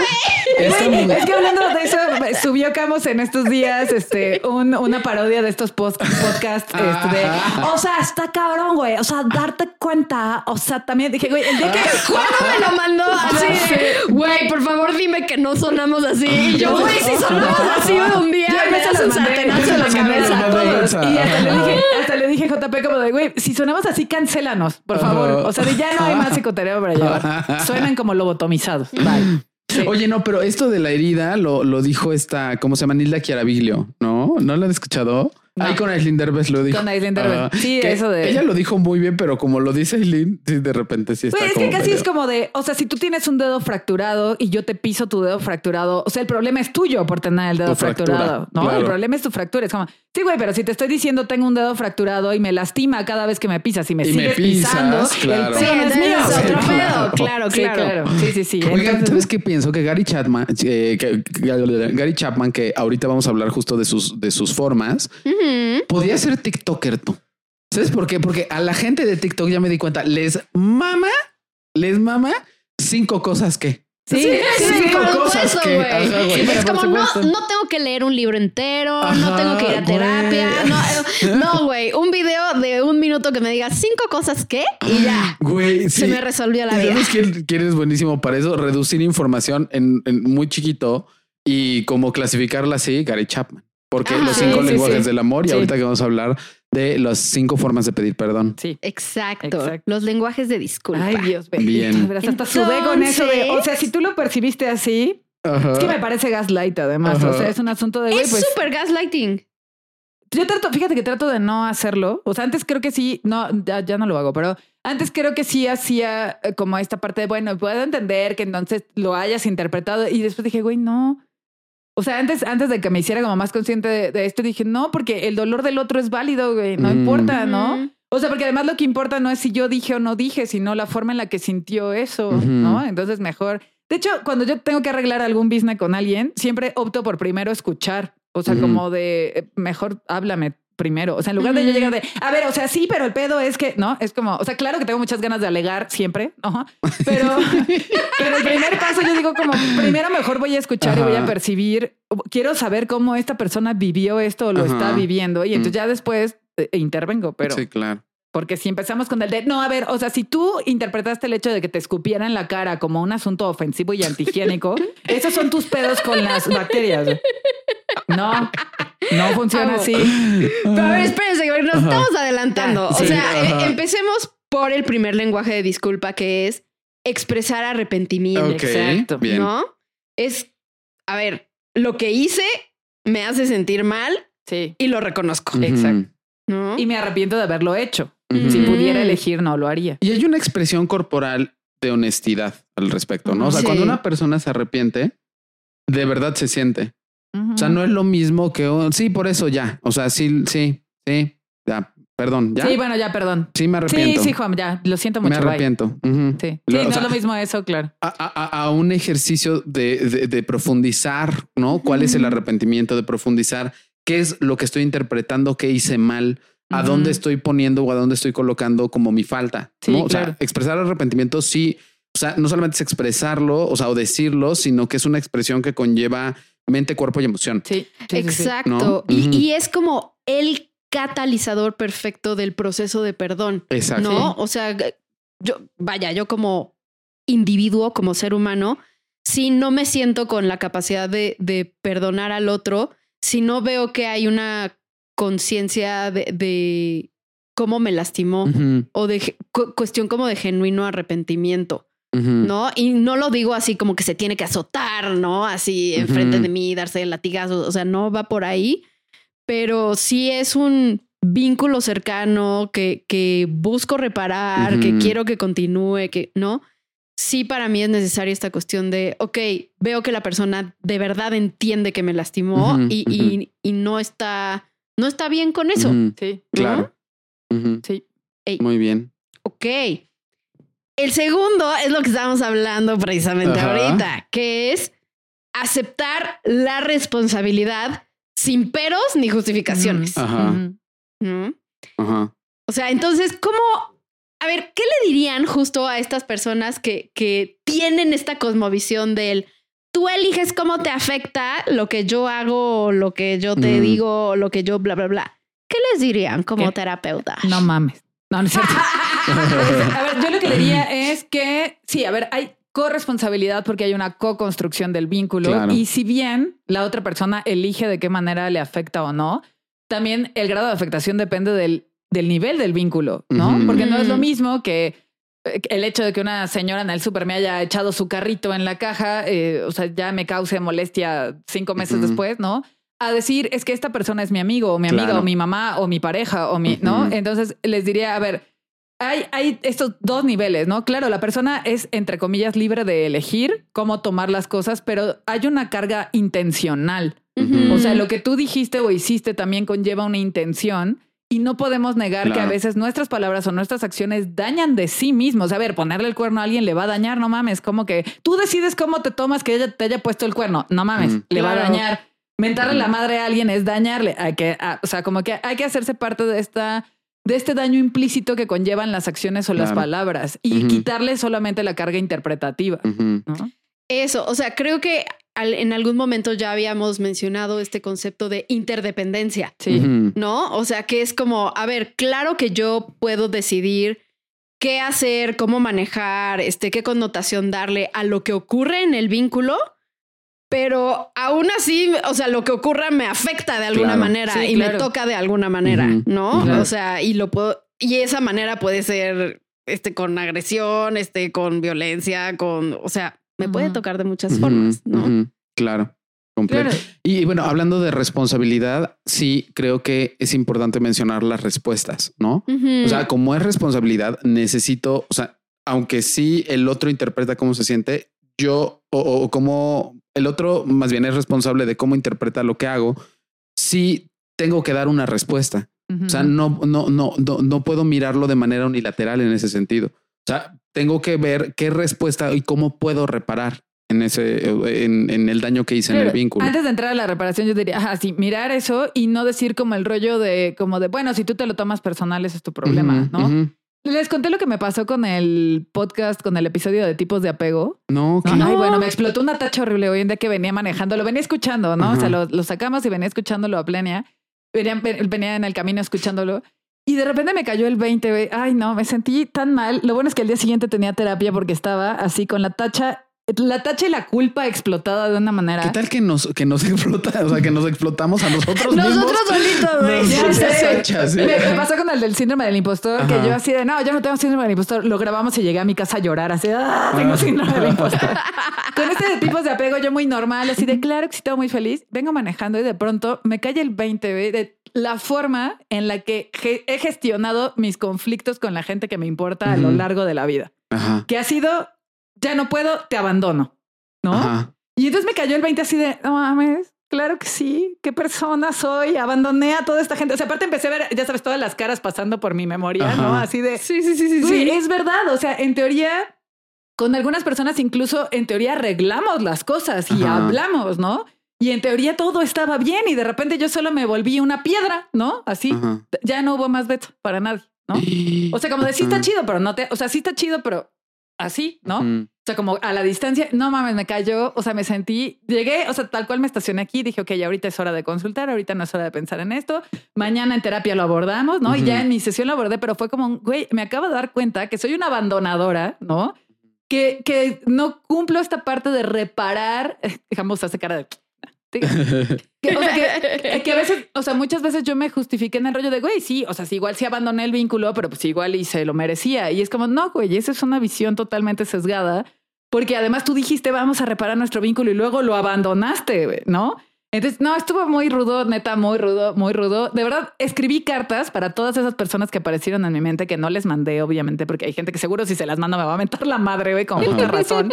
Este, o sea, pero escribí cartas como de, de verdad, o sea, ahora sí, de verdad lo siento, porque me acaba de caer el 20 de cuál fue mi implicación y qué hice, ¿no? Y lo que hice fue no honrar nuestro vínculo y más bien decirte, sí, todo chido, pero mira mi Pero distancia. bye. Sí, mira mi distancia emocional para siempre, adiós. ¿no? Entonces sí. Fue muy heavy Verde. eso, fue muy heavy, güey. O sea, como darme cuenta de eso. Y ahora, pero, a ver, fue muy doloroso, fue heavy, pero ahora lo tengo muy presente, como de la próxima vez que una persona que me importa, o sea, y yo tengamos algún tipo de roce, ahora sí estoy muy consciente de que parte de mi responsabilidad es quedarme con los dos pies adentro del vínculo, Ajá. ¿no? Y decir, claro, así lo vamos a arreglar y sí estoy aquí, no nada más me volví de piedra. ¿no? Ajá. Exacto. Estuvo muy fuerte. Oye, y, y sí, pero man- no mandaste ninguna carta. No, porque No. algunas personas sí, seguro. Ah, Es más, hay una persona que tú conociste que hasta vino a terapia contigo. Bueno, Ajá. que yo, yo le pedí que viniera contigo. Claro, sí. Sí, Ah, Sí, sí, sí, sí. cuando estaba allá. sí, Ya. sí. Ajá. Sí, Ya. no, no, dije, no, si le mando, este, de por sí me Sí, desea no. la muerte en todas sus No, publicaciones. así güey. de 20 años después de recibir mi carta. Es así como de, ¿quién es Betsabe? Pero, y fíjate que eso es algo también que le digo a mis pacientes cuando caen en este 20 de quiero cerrar el ciclo y me quiero disculpar. Les digo, güey, a ver, ¿esto está vigente? O nada más te vas a ir a cagar en el proceso de desarrollo Claro. personal de alguien más, porque a lo mejor la persona ya procesó su tema de duelo, ya está sanando su herida. Sí, Como llegas para- a revolverle Sí. el lodo en, el- Sí, en el fondo claro. del laguito, ¿no? Exacto, como para que tú se te ocurra que es buenísima idea mandarle un mensaje y removerle las cosas. Entonces, o sea, más bien les digo, a ver, pues haz un ejercicio donde pidas disculpas y si en algún momento en la vida se da la oportunidad de que se lo digas, está bien, pero no anden por ahí buscando a la gente y, y interrumpiendo sus procesos Claro. de sanación. Y, y también una forma de honrar como eh, pa- parte de tu proceso, Betsa, creo que también es nombrar, o sea, aquí entre nosotros, los, los cinco, hemos tenido como nuestras situaciones, Sí. pero algo que ha pasado es que te has quedado en el vínculo. pues más, más que menos, sí, y lo he intentado. ¿verdad? y comple- no, no, no, de verdad, y completando el todo de la historia. O sea, hablando un poco de esta Sí. parte, o sea, sí en algunos momentos te fuiste, pero ahorita te has quedado en el vínculo. O sea, has hecho un ejercicio profundo de quedarte en el vínculo. Entonces, o sea, Ahí voy a Así- llorar, Juan. no, es que aunque ha pasado eso en otros momentos, también, Sí. también te has quedado. O sea, y creo que es una forma de completar la totalidad de la historia, Sí. porque no, no eres una abandonadora. No, igual sí me sentí. Y yo diría, bueno, también si me he tardado en quedarme o en volver, pues discúlpenme, Sí. ¿no? O sea, pero lo he intentado, pues, o sea, intento. Pero es lo que estamos diciendo, o sea, justo es, es un proceso y además, o sea, yo sí quiero decir que además de ver del esfuerzo, o sea, el esfuerzo de quedarse, también, pasando al siguiente paso, eh, eh, o sea, yo he visto el esfuerzo de reparar, Sí. Exacto. Ah, sí, claro. Y, y, y creo que eso es mega duper necesario y lo tengo súper presente con todos Sí. los presentes aquí. sí, ¿no? claro. como de, pues sí, ha habido cosas, pero nos hemos quedado en el vínculo, ¿no? Sí. Conforme hemos Sí, sí, sí. podido. Sí, ¿no? claro. Y también es notable la, la buena voluntad y el esfuerzo de reparar. Sí. Esto debería entrar a behind the scenes. Sí, ¿no? sí, sí, sí, Yo recuerdo una vez en la que Juan se estacionó en mi lugar de estacionamiento.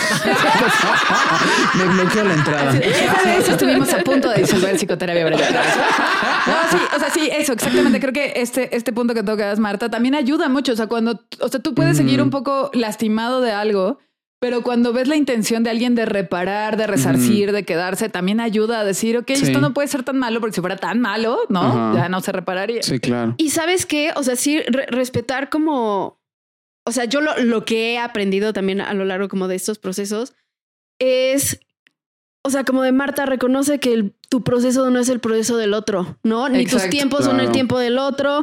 Y entonces, o sea, porque sí pasa que de repente tú tienes disposición, pero el otro no, y de repente el otro sí, pero tú ya no, pero tú. ¿no? Ajá, Entonces, sí. como de, a ver, paciencia y tranquila, y en algún momento se. Se Sí, como convergerán eso. Claro, ¿no? como O convergerán sea, en el mismo punto, que eso creo que es un punto importantísimo, como entender que el- tu proceso y tu forma de llevarlo no es igual al del otro. Claro. Exacto. ¿Sabes a mí y no me puedes pasado? forzar al otro a, a hacerlo, llevarlo así. ¿no? ¿Sabes a mí que me, ha- me- me ha Claro. pasado y está muy chistoso que de repente es que te digo que sí es como los diálogos de la neurosis, güey, porque por un lado, o sea, a veces es como de esto me importa demasiado, me voy a volver una piedra y entonces me escondo y no doy nada, pero Ajá. nada, no es como, hola, ¿cómo estás? bien, adiós, súper, Ajá. ¿no? Y por el otro lado me ha pasado que eso es horrible y no acabo de entender con gente que me ha hecho mucho daño y me entra como el modo osito cariñosito, que entra como el rollo de güey, ya sé que me odias, pero tengo muchas ganas de abrazarte. Ajá. ¿no?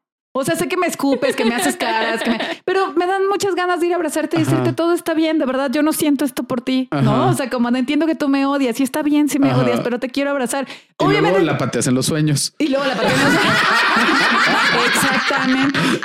Pero me ha pasado, ahora ya no lo hago, pero me, me pasaba antes que sí me acercaba en este afán como de, a ver, entiendo que tú sientes esto y no importa, vente, apapacho. Güey, obviamente me llevé unas respuestas y unas acciones así como de, estás loca, ok, claro que me cagas, lárgate, ¿no? Y yo en modo osito cariñosito de, no, si quieres, nos, en serio, nos abrazamos, ¿no? Y mira que yo nunca abrazo a nadie, pero si quieres, nos abrazamos. Sí, muy, muy conflictuante eso, como de. ¿por qué, por qué estimo a alguien que me odia? Sí, muy conflictuante eso. Así de, Sí, sí, sí. ay, JP me odia. Pero te traje tu coquita, productor. Y el Ah. gancito. Y el gansito. Nos trajo hoy Betsa unos gancitos. Oye, por cierto, qué cosas más deliciosas. Ay, ¿qué ¿eh? tal, eh? nos trajo unos gancitos keto. Así de ricos. Sí, van a, Sí. sí, que nos patrocinen y ya van a ser los gancitos de la grabación, Ándale. ¿no? Sí, sí, cañón. Bueno, así de. Stay on target. Que No, o sea, ¿Estás de acuerdo? estamos en este paso 3 de Es la ausencia- restituir. Ajá. Es la Restituir o metilfenidato. reparar. Restituyan el metilfenidato, por favor. Ah, sí, no mames. eso. Oye, sí.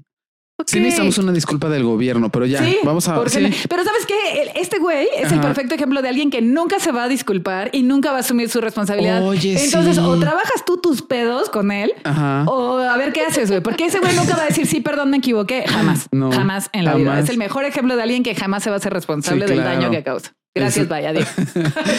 Y restituir. Y restituir. restituir. ¿Cómo lo definirías? O sea, pues ya- yo digo que después de justo, ¿no? Como el reconocer el daño que hiciste, responsabilizarte, es, a ver, ¿existe la posibilidad de reparar o restituir lo que rompí? No sea eso, pues literal desde un objeto de, güey, este, rompí tus tijeras, ¿no? O sea, perdón, te compro otras. ¿no? A, pues a ver, igual y lo que se rompió fue la confianza, igual y lo que se rompió fue la parte afectiva, Sí, igual claro. y, ¿no? Como, a ver, se puede, como que ahí justo es lo que estamos hablando ya requiere de, creo que es- este lenguaje o en este paso sí se requiere de la cooperación o involucramiento de la otra parte. Sí. Porque más bien le ¿No? tienes que preguntar qué es necesario para reparar esto. ¿no? Exacto. Porque a lo mejor yo creo que si rompí el, los tenis de Juan, ¿no? Me los prestó y mis perros los mordieron. Igual y yo creo que solo implica regalarle otros tenis igual, ¿sabes? Mm. Pero tal vez para él Mm. el simbolismo que hay detrás de eso Claro. implique que la reparación sea otra. Sí, sí, sí, ¿no? como de, oye, no cuidaste mis cosas, te, te tuve Sí. la confianza de Exacto. prestarte esto y no, Exacto. como que, claro, ¿no? Claro. O sea, que haya acciones, ¿no? Que haya acciones que evidencien tanto el proceso de entendimiento de la experiencia como también aquello que se rompió. Sí, Claro. y, ¿no? e ir viendo que- qué tanto la otra persona tiene la disposición para ello, porque si la otra persona está en la parte de su proceso en donde está metida en una cuevita enojada porque se sintió lastimada, pues es como de no te voy a dejar reparar nada, güey, vete a la verga, ¿no? Sí. Dame unas semanitas o unos días y ahorita Claro. vemos qué pex. Y es aquí te espero afuera. Te espero afuera de la cueva. Exacto. No, aquí te espero. Sí, como Eh, con la disposición de que en el momento en el que estés lista o listo, pues yo pueda reparar esta parte, ¿no? Claro. Y que también es importante mencionar que hay daños irreparables.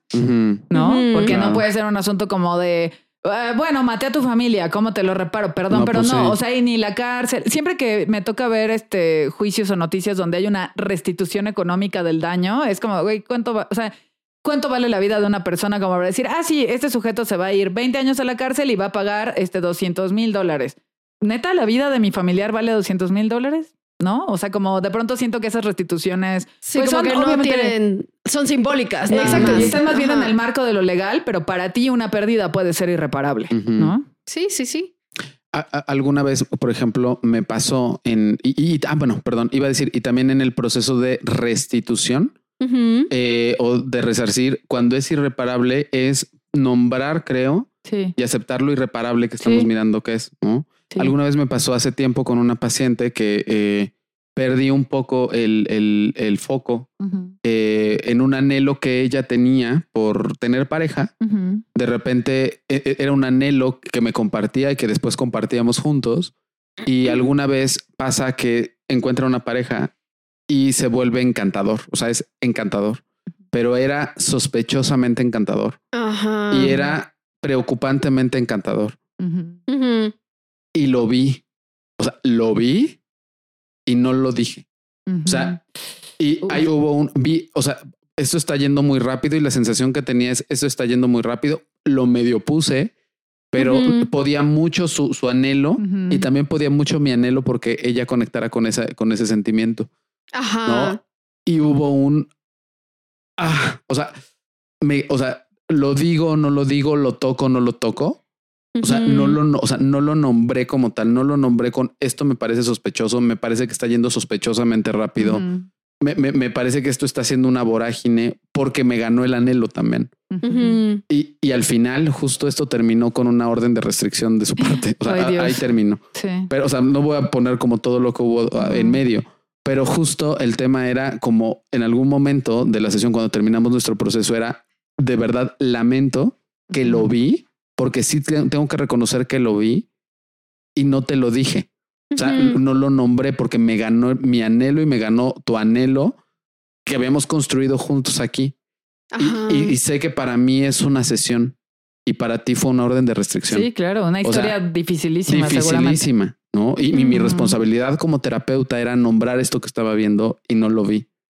Entonces, a, a lo que voy, lo que quiero aterrizar con esto es, a veces lo que toca es justamente reconocer lo irreparable, ¿no? Claramente Sí, ya sí, no pudimos continuar el proceso terapéutico, pero justo es, no, o sea, no puedo reparar esto que te- me tocaba a mí nombrar y no nombré, Ujú. ¿no? Y, y al nombrarlo y reconocerlo, creo que, creo que, sabe, o sea, nombrar lo que no se puede reparar, también se vuelve un acto para poder eh, llegar al perdón, ¿no? acercarnos un poco ahí. Sí, o para poder ¿Les hace voltear la página. Sí, Ajá, claro. sí, claro. No, siento que puede dar mucha paz y tranquilidad el reconocerlo simplemente. Sí, que el otro reconozca que eso te hizo irreparable, también eso da paz. Ese, ese Ujú. reconocimiento creo que también ayuda. Y, al- y además da como paso entonces a un duelo y poder resolver y trabajar ese duelo. claro. ¿no? Exacto. Para, Claro. para poder como este, Sí. Exacto. Cerrar. cerrar. Ok, ¿no? Cuarto paso. Aquí lo, lo nombra Gary Chapman como la promesa de cambio, pero yo más bien le pondría el nombre de promesa y acción de cambio. Ajá. Sí, porque bien dicen que no hay mejor disculpa que el, el comportamiento modificado. Exacto. Y también he escuchado Sí. esta frase que dice, a ver, o sea, pedir el perdón sin que le siga una acción, Sí. ¿no? O un cambio de conducta, nada más es Es manipulación. manipulación, Ujú. claro. O sea, decir, sí, lamento este, lastimarte con mis acciones y seguir haciéndolo, pues en realidad es, es manipulación. Exacto, Claro. exacto. Y, y Es- puede ser un ejercicio eh, bilateral y unilateral en ese sentido, ¿no? Porque a veces también dentro de los procesos que vamos viviendo, el proceso de cambio se puede hacer como también internamente. Cuando tú llegas a un ejercicio de, güey, este, lastimé la relación con Betsa de esta manera. O sea, puede ser que lo, lo pueda reparar con ella o no, pero la inter- digamos, la, la abstracción de ese cambio ya la puedo ocupar yo también en el resto de mis relaciones. O sea, de que Sí, así claro, de es- llevar, de llevar ese aprendizaje a tus otros vínculos. a mis otros vínculos, Sí. claro. justo. Exacto. Y, y además siento que, que si no lo vemos desde ahí, es una manera de perpetuar la violencia. Así ¿no? es. Hablando de la violencia este, familiar, en pareja, pues eh, justo ese es el ciclo. ¿No? Como de, ay, sí, o sea, se, se da esta parte de violentar, pero la persona se disculpa. Ay, ok, se disculpa. Eso es suficiente, pero no cambia la conducta y entonces la violencia sigue Sí. escalando. y Exacto. Claro. ¿No? Sí, que normalmente pasa en casos donde eh, hay este ciclo de abuso narcisista, ¿no? Claro. Exacto, que ahí quiero también como tocar esto con mucho cuidado y hacer una aclaración, que es o- otra cosa que decía nuestro profesor de, de mindfulness en este módulo, de a ver, el perdón solamente se otorga cuando uno ya está en un lugar seguro Sí, o cuando está a salvo. sí. ¿no? O sea, por decir, si tuviste a, justo, ¿no? A tu pareja que te violentó durante años, a ver, el que le, eh, eh, o sea, el, el otorgarle el perdón solo va a hacer que se perpetúe el ciclo de violencia. ¿no? Entonces, a ver, muchas veces el, más bien el enojo o el no otorgar el perdón es lo que nos da gasolina para salirnos de una Sí, de ahí. situación de, violencia, Exacto. ¿no? Entonces, este, sí, no usemos el perdón como un pretexto para perpetuar este tipo de ciclos este, no saludables. Así es. Sí, sí, sí, totalmente de acuerdo con eso. Claro.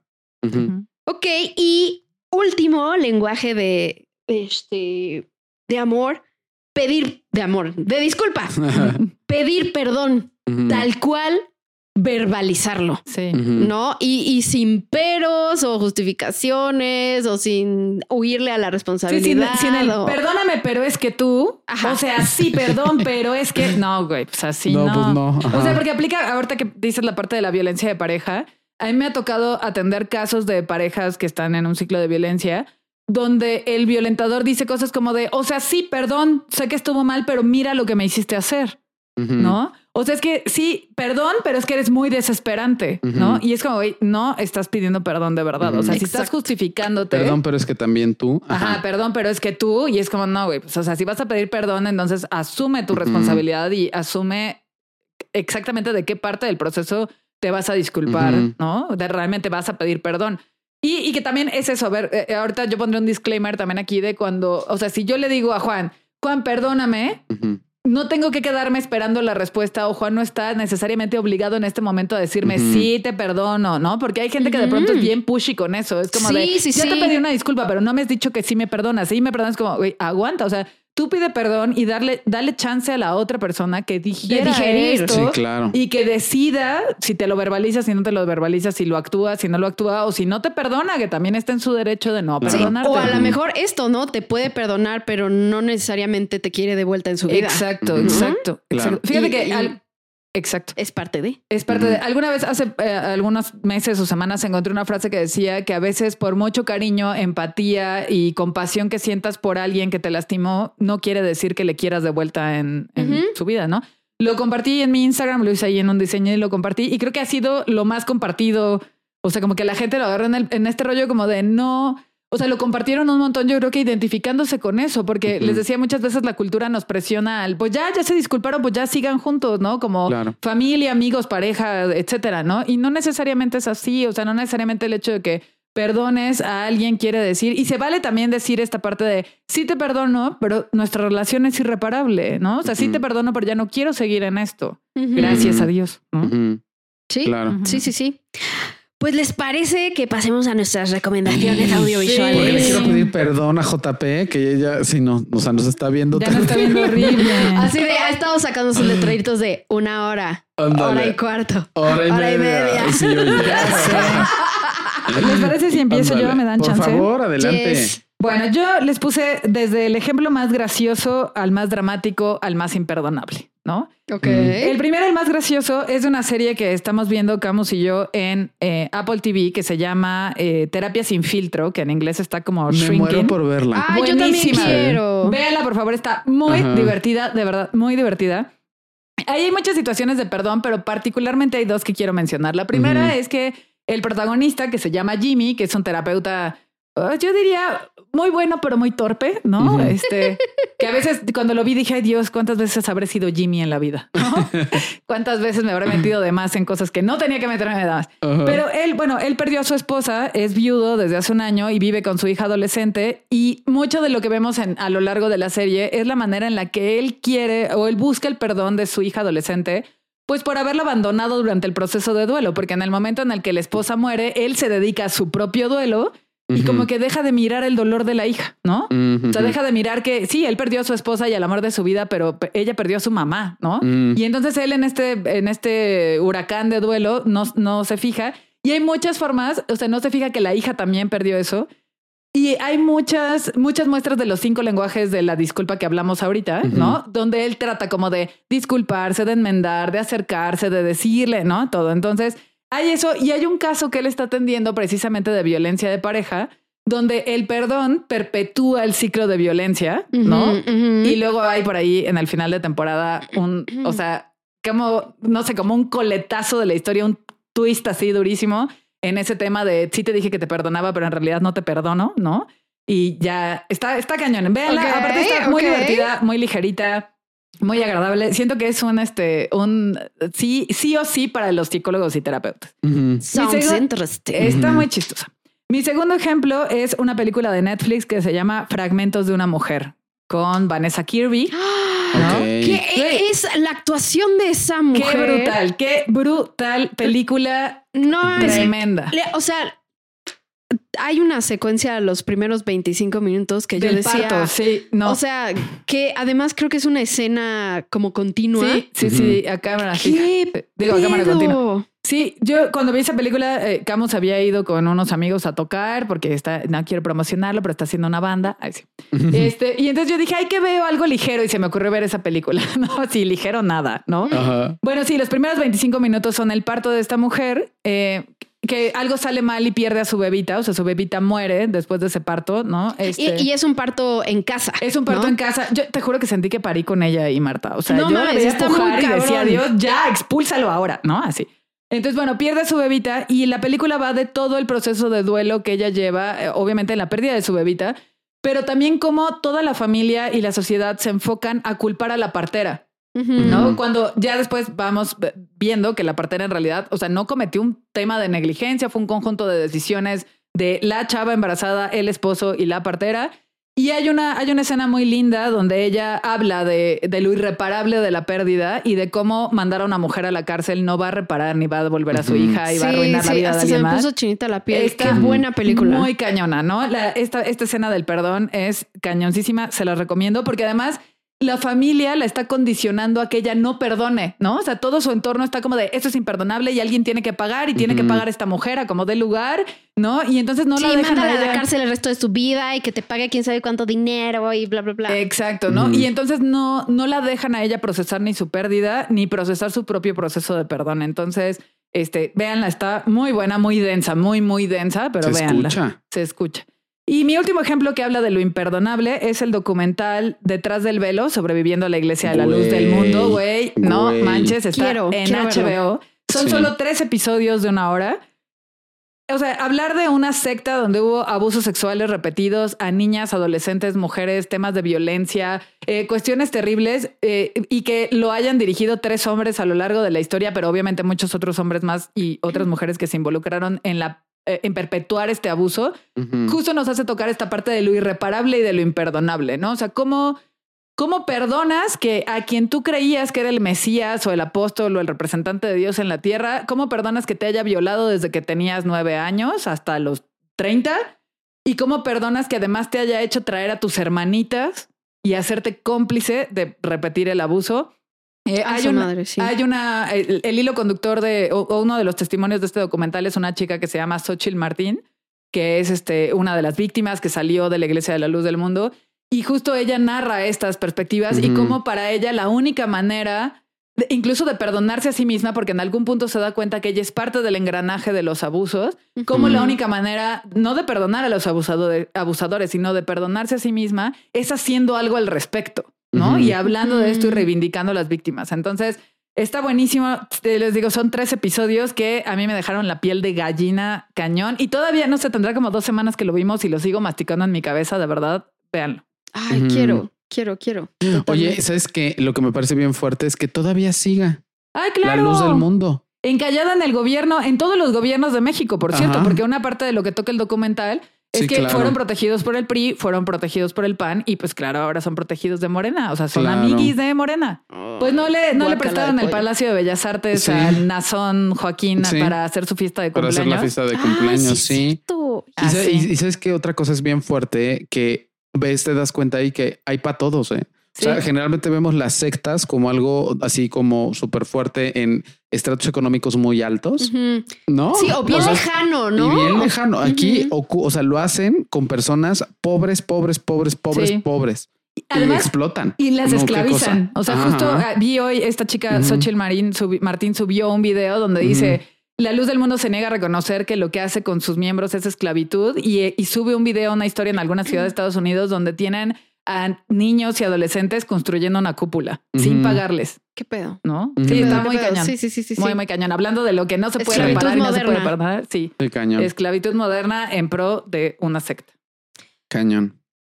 Ahí les voy yo con mis recomendaciones. Así, no es por nada, pero les traigo cuatro joyitas, porque Bien todos son, todas son joyas. La primera es una película que salió hace poco en el cine, entonces espero que pronto la suban a alguna plataforma, que es Women Talking. Ellas hablan. No saben qué pinche preciosidad de, de película. ¿Ya la vieron? No la he visto. No, no, no. Me muero por verla. No saben, o sea, el, el concepto general es que, bueno, e- estas chavas viven como en una colonia religiosa, ¿no? Pero las últim- los últimos meses se ve que ha habido una serie como de ataques este, de abuso sexual. ¿no? O sea, los hombres de la colonia han estado atacando a diversas mujeres. Y entonces, este, las familias de, de las mujeres más importantes de la colonia se reúnen para ver qué vamos a hacer, ¿no? O sea, y tenemos tres opciones. Una es no hacer nada. La otra es quedarnos aquí y pelear. Y la tercera es irnos. ¿no? Irnos solamente nosotras y establecer como una colonia independiente. Entonces, toda la película es una cátedra de feminismo, porque la película es la conversación entre ellas tratando de decidir qué van a ¿Qué hacer. Y obviamente te encuentras con puntos de vista totalmente diferentes, este surgen como muchas preguntas respecto al perdón, la responsabilidad, la, este, la conciencia, como muy filosófico el asunto. Y justo hay un momento en donde se está hablando de la cuestión del perdón y una de las chavas dice, a ver, es que creo que esta es una de esas situaciones en donde perdonar se va a confundir con dar permiso. Exacto. ¿no? Entonces, e- es un peliculón, neta, Wow. véanla. Y este, y, y ahí me comentan qué les pareció, porque siento que eh, el perdón es solo un tema de los 17 que trata esta película, ¿no? Segundo, que, que va a sonar así como extraño, pero les traigo la, la miniserie que está en HBO Max de Chernobyl, Ay, buenísimo. ¿No? Sí, que es una Joya. pinche preciosidad. Sí. O sea, e- es como este terror de la vida real, ¿no? No es un terror sobrenatural, no es un terror este que tiene que ver con una criatura, un monstruo extraterrestre, no. Este es terror del de a de veras, ¿no? Joya de serie, además, la producción es impecable, es hermosísima. Impecable. Hermosísima y feísima porque es muy, muy, uno sufre mucho en esa serie. Exacto, ¿no? Y yo lo veo, o sea, que porque me dirán, ¿qué tiene que ver con es- con esto, Marta? ¿No? Lo veo como una metáfora bien grande acerca de la responsabilidad, el hacerse responsable, ¿no?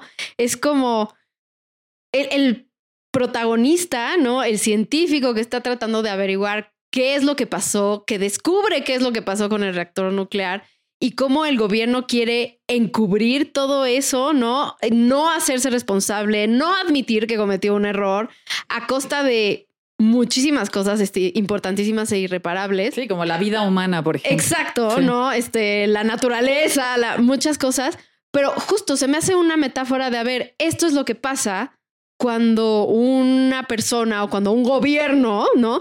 se niega a hacerse responsable de sus actos Así y es. reparar. Y de sus decisiones. Como es de debido. Claro, sí. Exacto.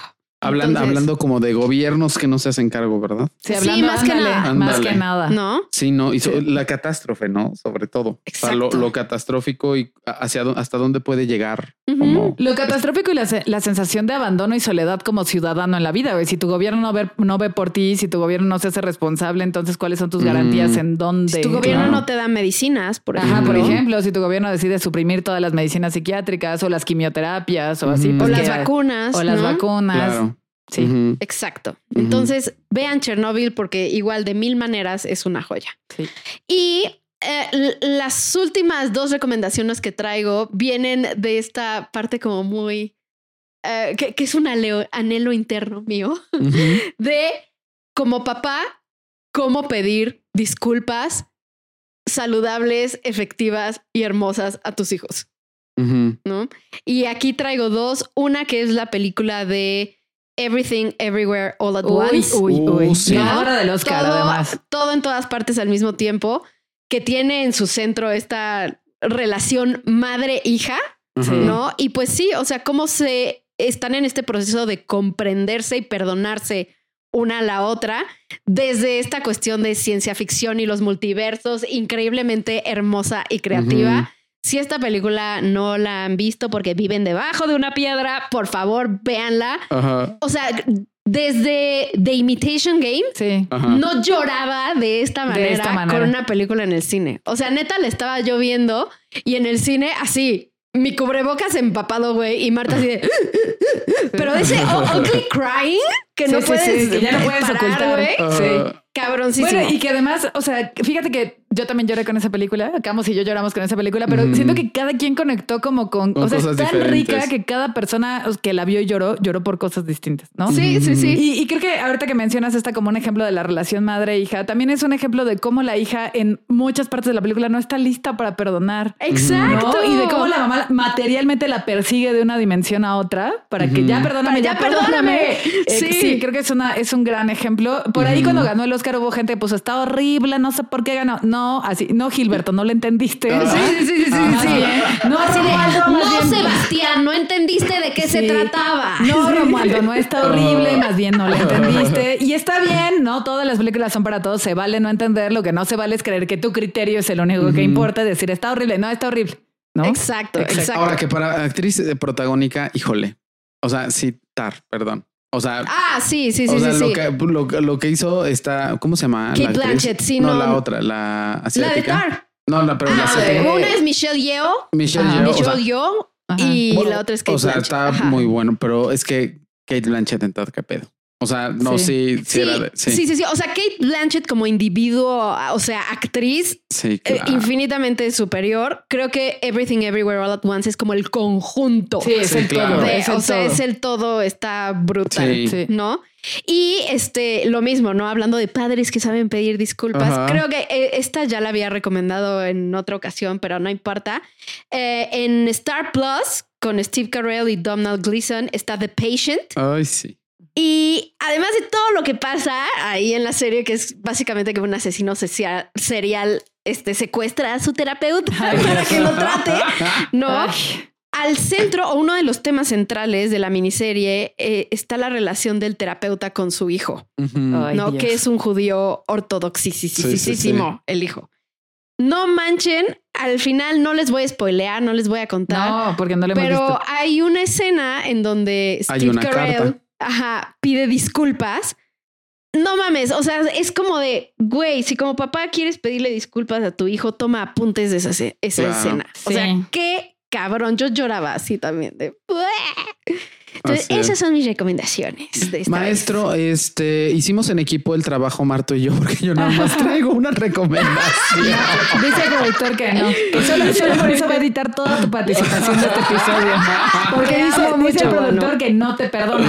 Ay, no, sí. Que no perdona tu falta Pero de yo sí te comparto de mi tarea. Ah. Yo también te comparto de mi Muchas tarea. gracias. Es más, puedo colar otra recomendación si Ay, quieres. sí, que por justo favor, es el asunto de padres e hijos. Ajá. Ay, la película esta preciosa de animación de los Mitchell contra las máquinas. Ajá.